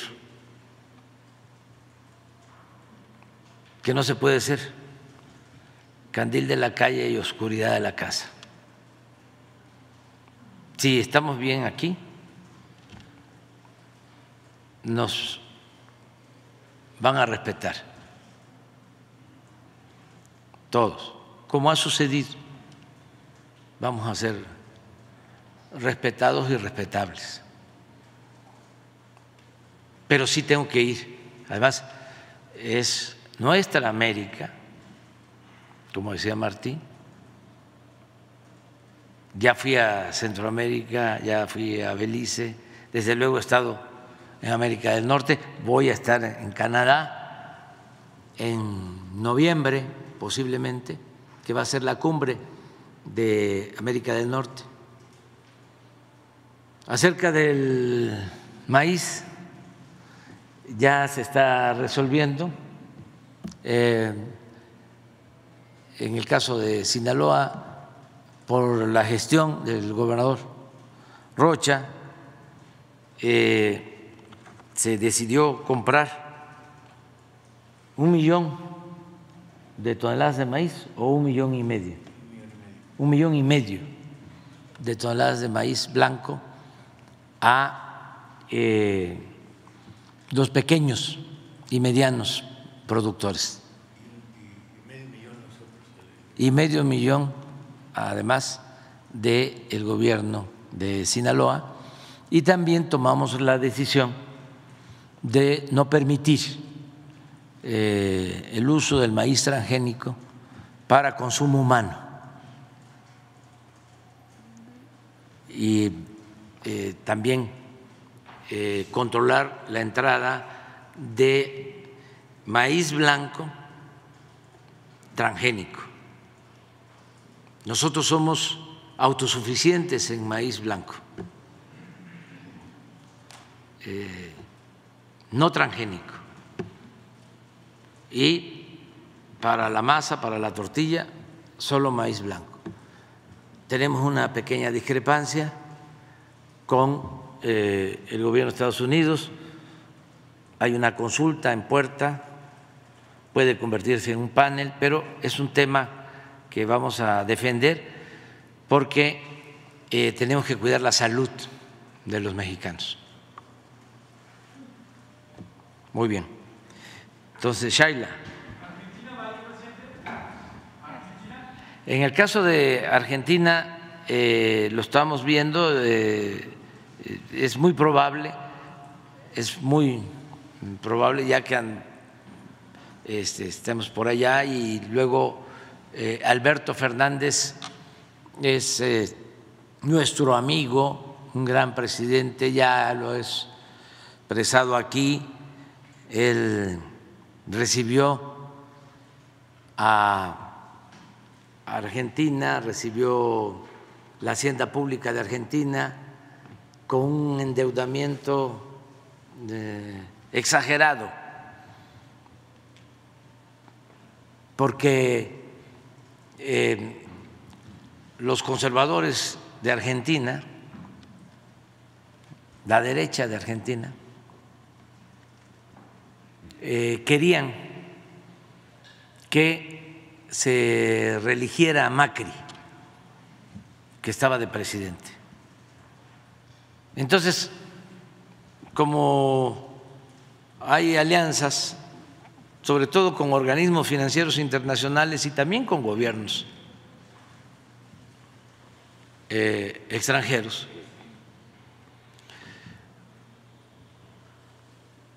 se le otorgaron créditos a Argentina más allá de su capacidad de pago para que derramara recursos eh, antes de la elección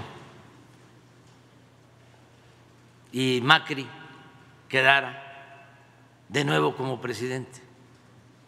Entonces el Fondo Monetario Internacional autorizó por consigna de políticos de Estados Unidos créditos que de antemano sabían que no se iban a poder pagar.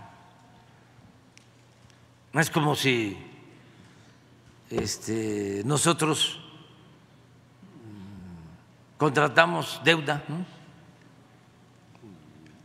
Ahora tenemos una deuda muy baja porque no hemos solicitado deuda adicional.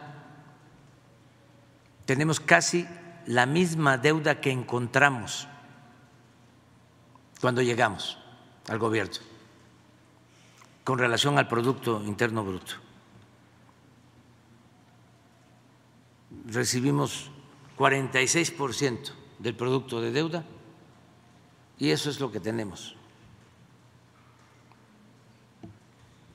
Este, es como si pidiéramos, a ver, tenemos 46, eh, viene la elección del año próximo.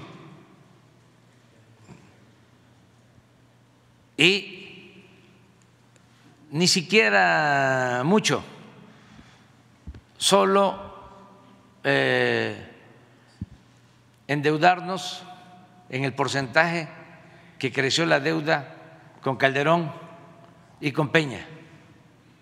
¿Qué significaría eso? Que tendríamos un billón de pesos más. Y yo podría decir al final, dejamos igual que el incremento de deuda de los dos últimos sexenios. No, no. Pero en este caso de Argentina fue todavía más el exceso, porque les dieron muchísimo más de deuda. Entonces, dejan a Argentina completamente endeudada y el Fondo Monetario Internacional y el gobierno de Estados Unidos se desatienden y empiezan, porque así son los conservadores en cualquier país, empiezan a echarle la culpa de la crisis de Argentina a Alberto Fernández. No se eh, analiza la circunstancia, los antecedentes. Ayer me mandaron una carta que se quiere enviar al presidente Biden eh, de algunos presidentes de América para que se ayude a el pueblo de Argentina a salir de su crisis económica, financiera, y que el Fondo Monetario Internacional asuma su responsabilidad. Porque, ¿cómo no vas a ver un banco si un cliente tiene o no tiene solvencia. Y voy a firmar la carta. La voy a firmar. Este, eh, ya después informamos, pero eh, yo sí la firmo. sí la firmo porque eh, se tiene que ayudar a Argentina. Y esto se agravó bueno, porque vino la pandemia, luego la guerra, Rusia, Ucrania, y padecieron en Argentina también una sequía eh, muy fuerte. Entonces, se les han caído sus exportaciones, está mal su economía. Entonces, sí es importante que estos organismos, más si son corresponsables, ayuden a atender esa crisis. Eh, pero pues es eh, básico eh, el atender el asunto de Argentina. Entonces, si puedo, voy a pasar a ver a Alberto. Y también ahí estoy esperando porque Lula ofreció de que iba a estar con nosotros. Entonces, yo espero que venga. Presidente, gracias. Buenos días. Shaila Rosagel, corresponsal del Grupo Gili, El Imparcial de Sonora, La Crónica de Mexicali, Frontera de Tijuana. Buenos días a, todos. Eh, en primer lugar, preguntarle, presidente, eh, el ministro Javier Lainez propondrá el próximo jueves al Pleno y de la, de la Corte que se invalide la segunda parte del, Plan B electoral. Preguntarle, pues, eh, cuál es su opinión sobre esto, qué expectativa tiene, ya que van a argumentar lo mismo que se argumentó para el primer, la primera parte ¿Y qué, se hará, qué hará usted si se invalida esta segunda parte del plan B? No, no me sorprende. O sea, ahora sí que eso no es nota. Este, los ministros están alineados, o sea, la mayoría, al bloque conservador. Todo el Poder Judicial. Es un poder al servicio de una minoría no están al servicio del pueblo. No se imparte justicia tomando como actor principal al pueblo. Es un poder al servicio de una élite política y económica. Por eso hace falta una reforma al Poder Judicial. Lo que se tiene que hacer es que el pueblo elija a los jueces, a los magistrados, a los ministros, como se hizo en la época del presidente Juárez y como lo establecía la Constitución liberal de 1856-57. Se elegían a los jueces, magistrados, ministros, eran electos. Y eh, habían requisitos, porque algunos pueden decir, ¿cómo cualquiera va a ser juez? ¿Cómo cualquiera? No. Había requisitos tenían que ser abogados,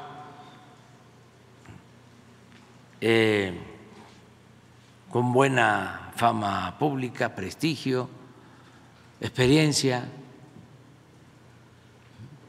Eran muy buenos. Por ejemplo, los ministros de esa época. Fue Sebastián Lerdo de Tejada ministro de la Corte y luego presidente. Es el que siendo presidente de la Corte sustituye al presidente Juárez en su fallecimiento, cuando eh, muere el presidente Juárez aquí en Palacio. El presidente de la Corte era Sebastián Lerdo de Tejada y a él le correspondía eh, entrar como sustituto era presidente de la Corte y ministro, posteriormente José María Iglesias, uno de los mejores abogados de México en toda su historia.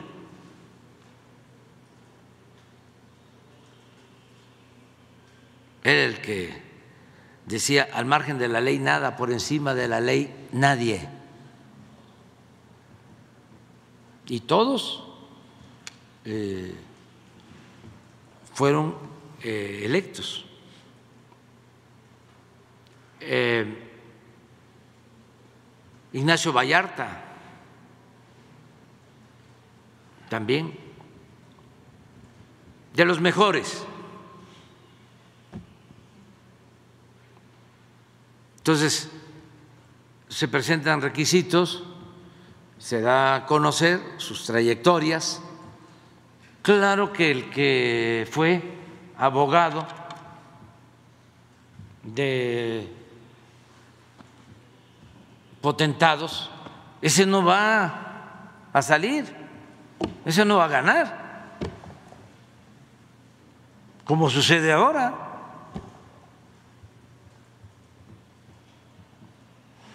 que estuvo vinculado a un partido este, y estuvo avalando fraudes electorales, pues tampoco, ese no va a ser electos, seguramente. Los que estuvieron defendiendo a los potentados para que no pagaran impuestos, pues tampoco. Pero hay muchos abogados, doctores en derecho, que pueden eh, actuar como ministros, gente recta, pero si fue procurador con Salinas de Gortari, ¿Lo van a elegir? ¿El pueblo lo va a elegir para que sea ministro?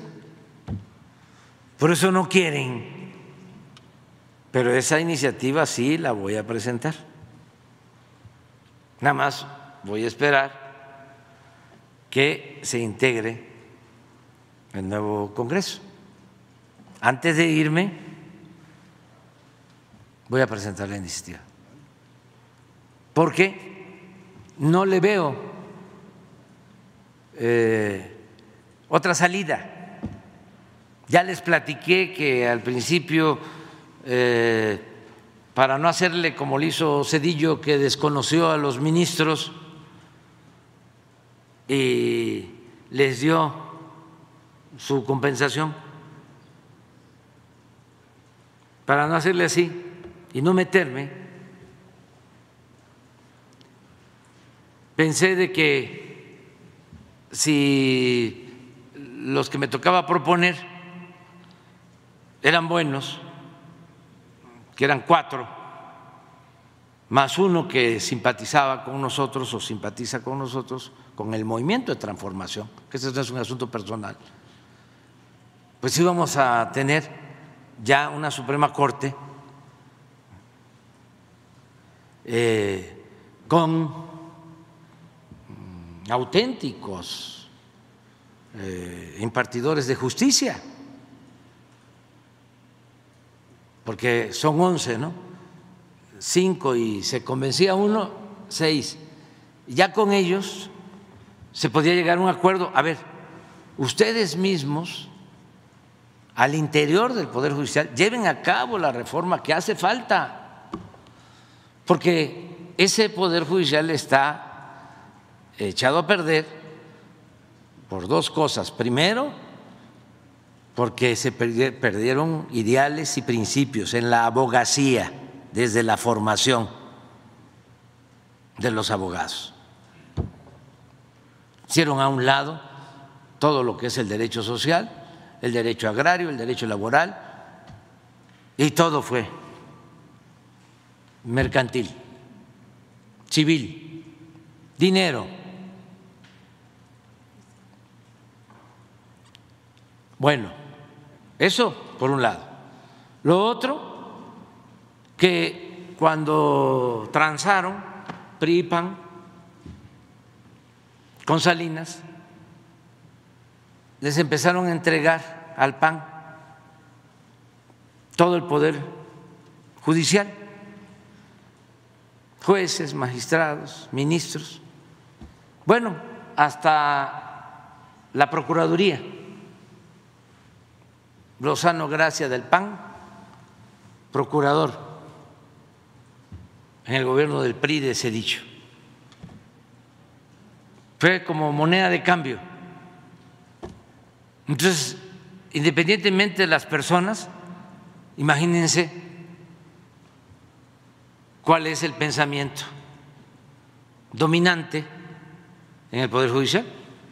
Pues un pensamiento conservador, elitista, ¿qué les va a estar este, interesando? Hacer justicia en bien del pueblo. Si ellos tienen una formación distinta. Entonces, sí hace falta eh, una transformación, pero que la haga el pueblo de manera democrática. Ah, porque yo fracasé. Propuse cuatro y dos, este, a la primera se deslindaron y se fueron a acomodarse al bloque conservador. Claro, alegando de que son independientes. Sí, son independientes, son independientes del pueblo. Presidente, entonces el jueves usted considera que van a invalidar los ministros. Ah, claro, no, no, no, ya, ya, ya. Ya, lo dio por. Ya lo, sí, ya. Ya, este. Eh, es que, ¿cómo creen ustedes que van a dejar eh, vigente esa ley. Si ahí se establece que nadie debe de ganar más que el presidente, como lo eh, ordena la Constitución en el artículo 127, y los ministros son los primeros que violan la Constitución, el artículo 127, porque ganan tres y hasta cuatro veces más que el presidente. Y tienen un fideicomiso de 20 mil millones de pesos para financiarse todos sus excesos, servicio médico particular, fondo especial de retiro, trabajadores o trabajadoras domésticas.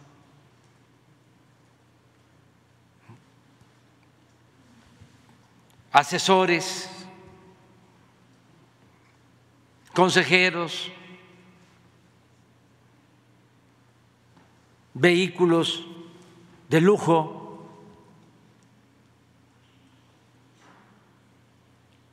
todo con cargo al erario, a costillas del erario,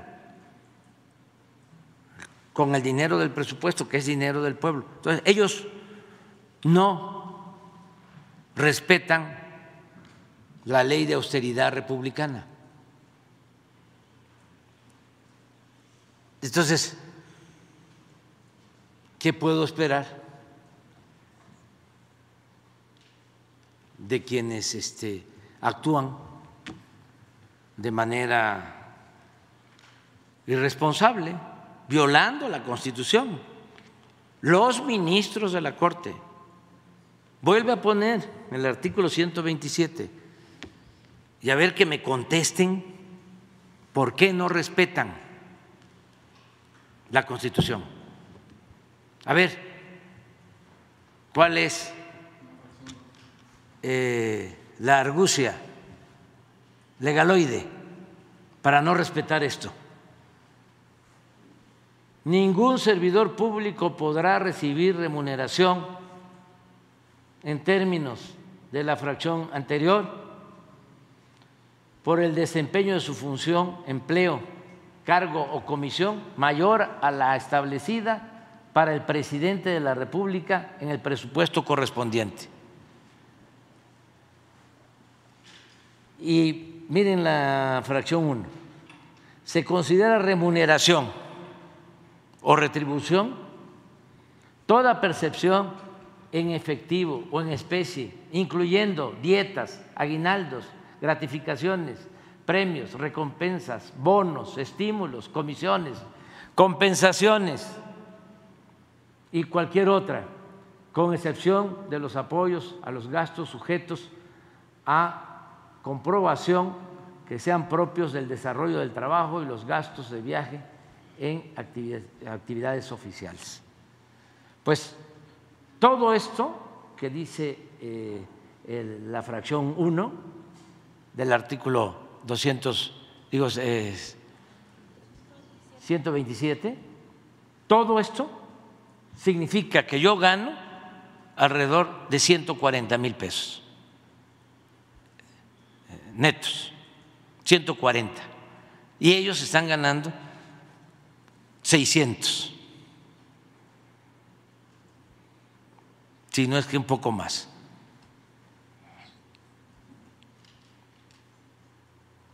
Ese es el fondo del asunto.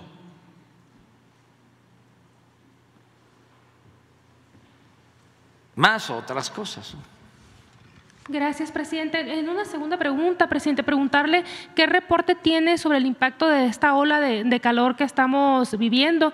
En Sonora, por ejemplo, hay proyecciones que estiman que la temperatura eh, llegará eh, cercana a los 50 grados. Eh, ¿Cómo se están coordinando con los estados? Y también preguntarle si hay reportes hasta ahorita de decesos por la onda de calor. Pues no tenemos, este, como lo expresé, la vez eh, pasada, no tenemos un informe así, este, em, válido de que se hayan perdido vidas eh, por el exceso de calor. ¿Y quién puede contestar mejor? Pues el secretario de Salud y también el gobernador de Sonora. Eh, es un fenómeno nacional, pero todavía no es para consuelo, pero este todavía falta. Este todavía falta. Eh, eh, fue algo especial, es un fenómeno especial, eh, pero estábamos viendo la temperatura en San Luis, Río Colorado, y eh, está este, alta, pero ahí llega a más grados. ¿no? Pero tú podrías comentarlo, ¿no? A ver, ¿el qué? El campo, las No, no, no, no, no tenemos reporte de eso. No, no hay nada.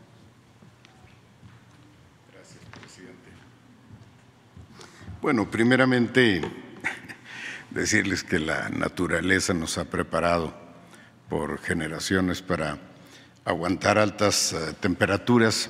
Este año nos ha tratado con relativa generosidad y efectivamente están anunciadas olas de calor. Eh, los servicios de protección civil, tanto federal, estatal, municipales, estamos coordinados para cualquier eh, eventualidad. Sin embargo, en nuestro estado, si no hace muchísimo calor, no llueve. Entonces, junto con la preocupación del calor extremo, la esperanza de que esas olas de calor nos traigan lluvia. Así ha sido la historia de nuestro Estado. Esperemos que no pase a mayores, estamos en coordinación los servicios de salud, los servicios de protección civil y ante cualquier eventualidad atenderemos a la gente. Gracias, presidente. Doctor, tiene.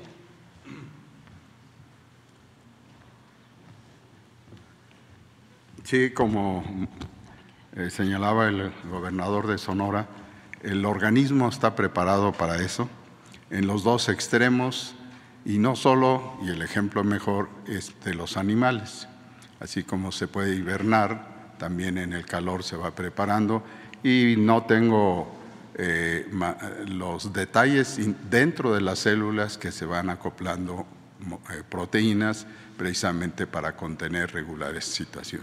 Pero lo otro es la prevención y la prevención, desde luego, eh, sí considero que se debe mejorar, puesto que en algunos países, eh, en Europa principalmente, eh, empieza a subir la temperatura y en los metros, lo estoy señalando como lo, he visto, en los metros empiezan a repartir botellas de agua gratuita, empezando por la atención a los adultos mayores y desde luego eh, siguiendo a los que tienen alguna discapacidad o que tienen mermada su salud. Esto es lo que se debe hacer, que se está implementando ahora en la Secretaría de Salud. Se va a mandar no solo la promoción, la advertencia de sus consecuencias, sino la forma de prevenirlo y de resolverlo. Y esto es, como dice el, el gobernador de Sonora, esto es desde luego una experiencia que se tiene en algunos estados con diferencias a las otras. Lo que se está sintiendo en el sureste, pues todavía se espera más, pero pues tenemos desde luego es histórico que así es. Con permiso. De algunas fuentes que citan a la Secretaría de Salud de supuestos muertos, fallecidos por golpes, por golpes de calor.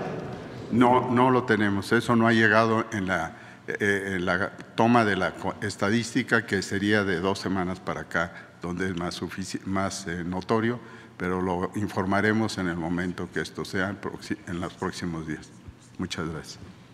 Es que este, eh, estamos como, o sea, deseamos pues que no nos afecte tanto el, el calor. Acabo de estar en el sureste y son altas temperaturas. Eh, ya hay algunos pronósticos de lluvia para eh, esta semana, en el caso de Yucatán y la península, a ver si se cumple. Pero cuando hablamos de que no se informa, de esto sí se informa. Y se este, magnifica mucho. hay sensacionalismo. Como no quieren dar a conocer nada de García Luna ni de Madrazo, entonces, sobre todo en la radio, todos los noticieros son capaces de decir que afirmó el presidente que no se preocupen, que no va a pasar nada, que este, no hay fallecidos. ¿Usted le cree? A ver que me manden, va a decir López Dóriga, información sobre si han fallecido o no.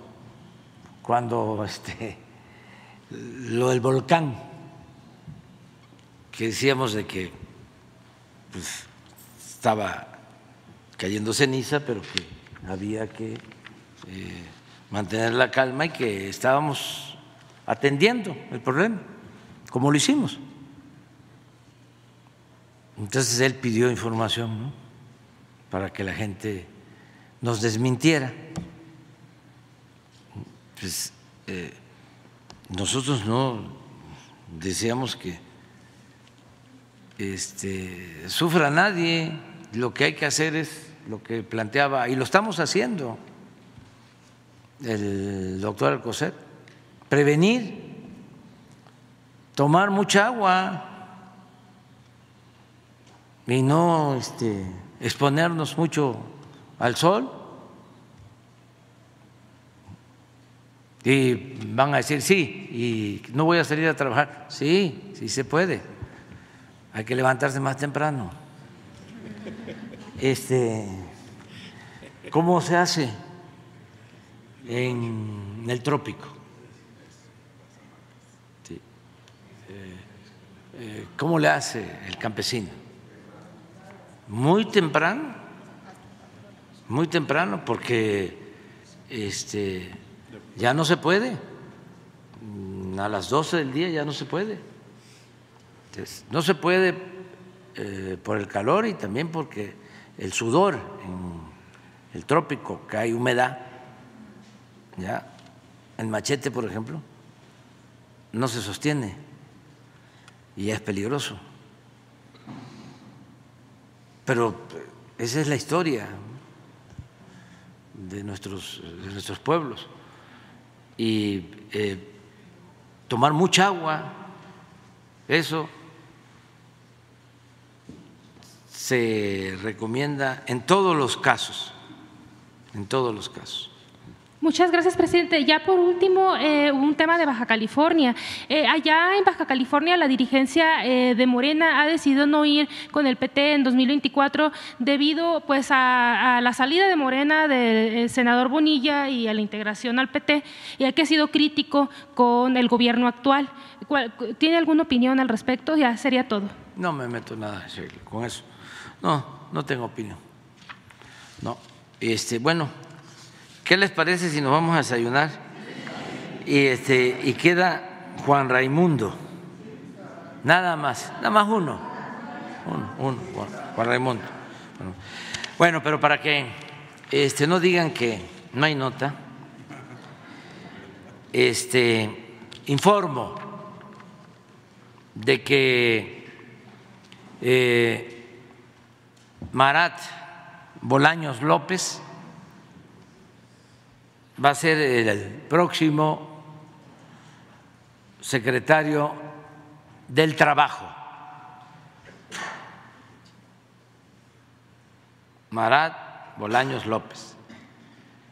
Actualmente se desempeña como subsecretario del Trabajo y él es el encargado del programa Jóvenes Construyendo el Futuro.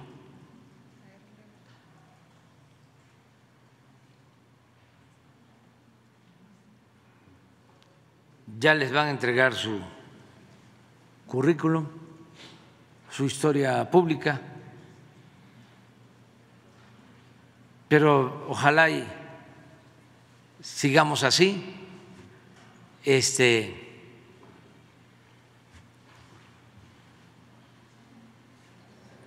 que nos ayuden mujeres, ya es igual el número de hombres que de mujeres en el gabinete. Eso nunca había sucedido en la historia del país. Y lo otro es que están entrando jóvenes, que es también muy importante. El caso de Marat pues es joven, creo que tiene la misma edad que Luisa María.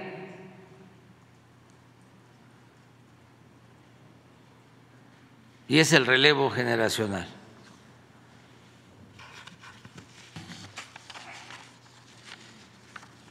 Y mañana vamos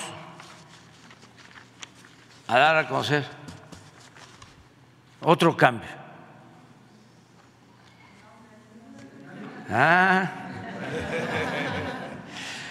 para mañana.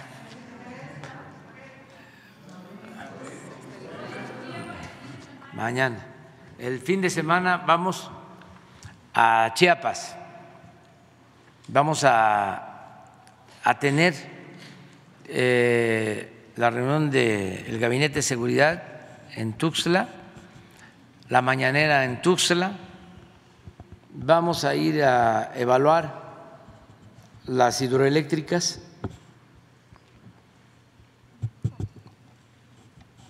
Vamos a la angostura, vamos también a evaluar un puente que ya se reinició en Concordia,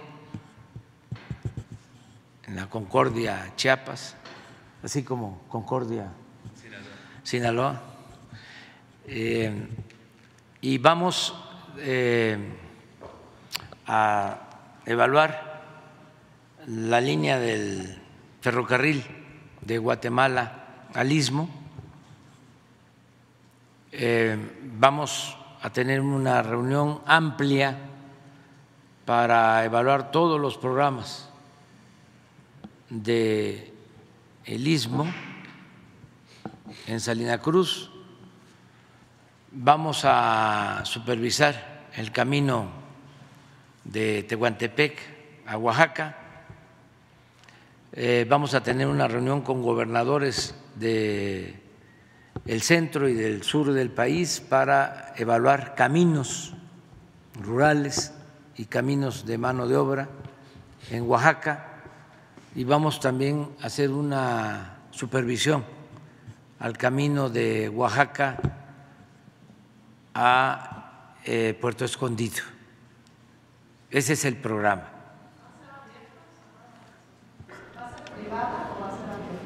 Algunas eh, abiertas, otras este, eh, de supervisión, que es muy difícil pues que, que, vayan ustedes porque es ver obras, no hay realmente reunión con la gente, nada, es, son los técnicos, los encargados de la obra, las autoridades de los pueblos, nada más. Donde se puede, sí, hacemos reunión abierta. Y, y una vez les digo, también, para que no se quejen, el día primero de julio cumplimos cinco años del triunfo de nuestro movimiento. Cinco años apenas de que triunfamos, de ese día histórico, primero de julio del 2018. Entonces, vamos a conmemorar ese día con un acto en el Zócalo de la Ciudad de México. Invito a todos, porque fue el triunfo de todo un pueblo. Solo en votación fueron 31 millones de votos. Mujeres, hombres. Es la elección presidencial con más votos en la historia.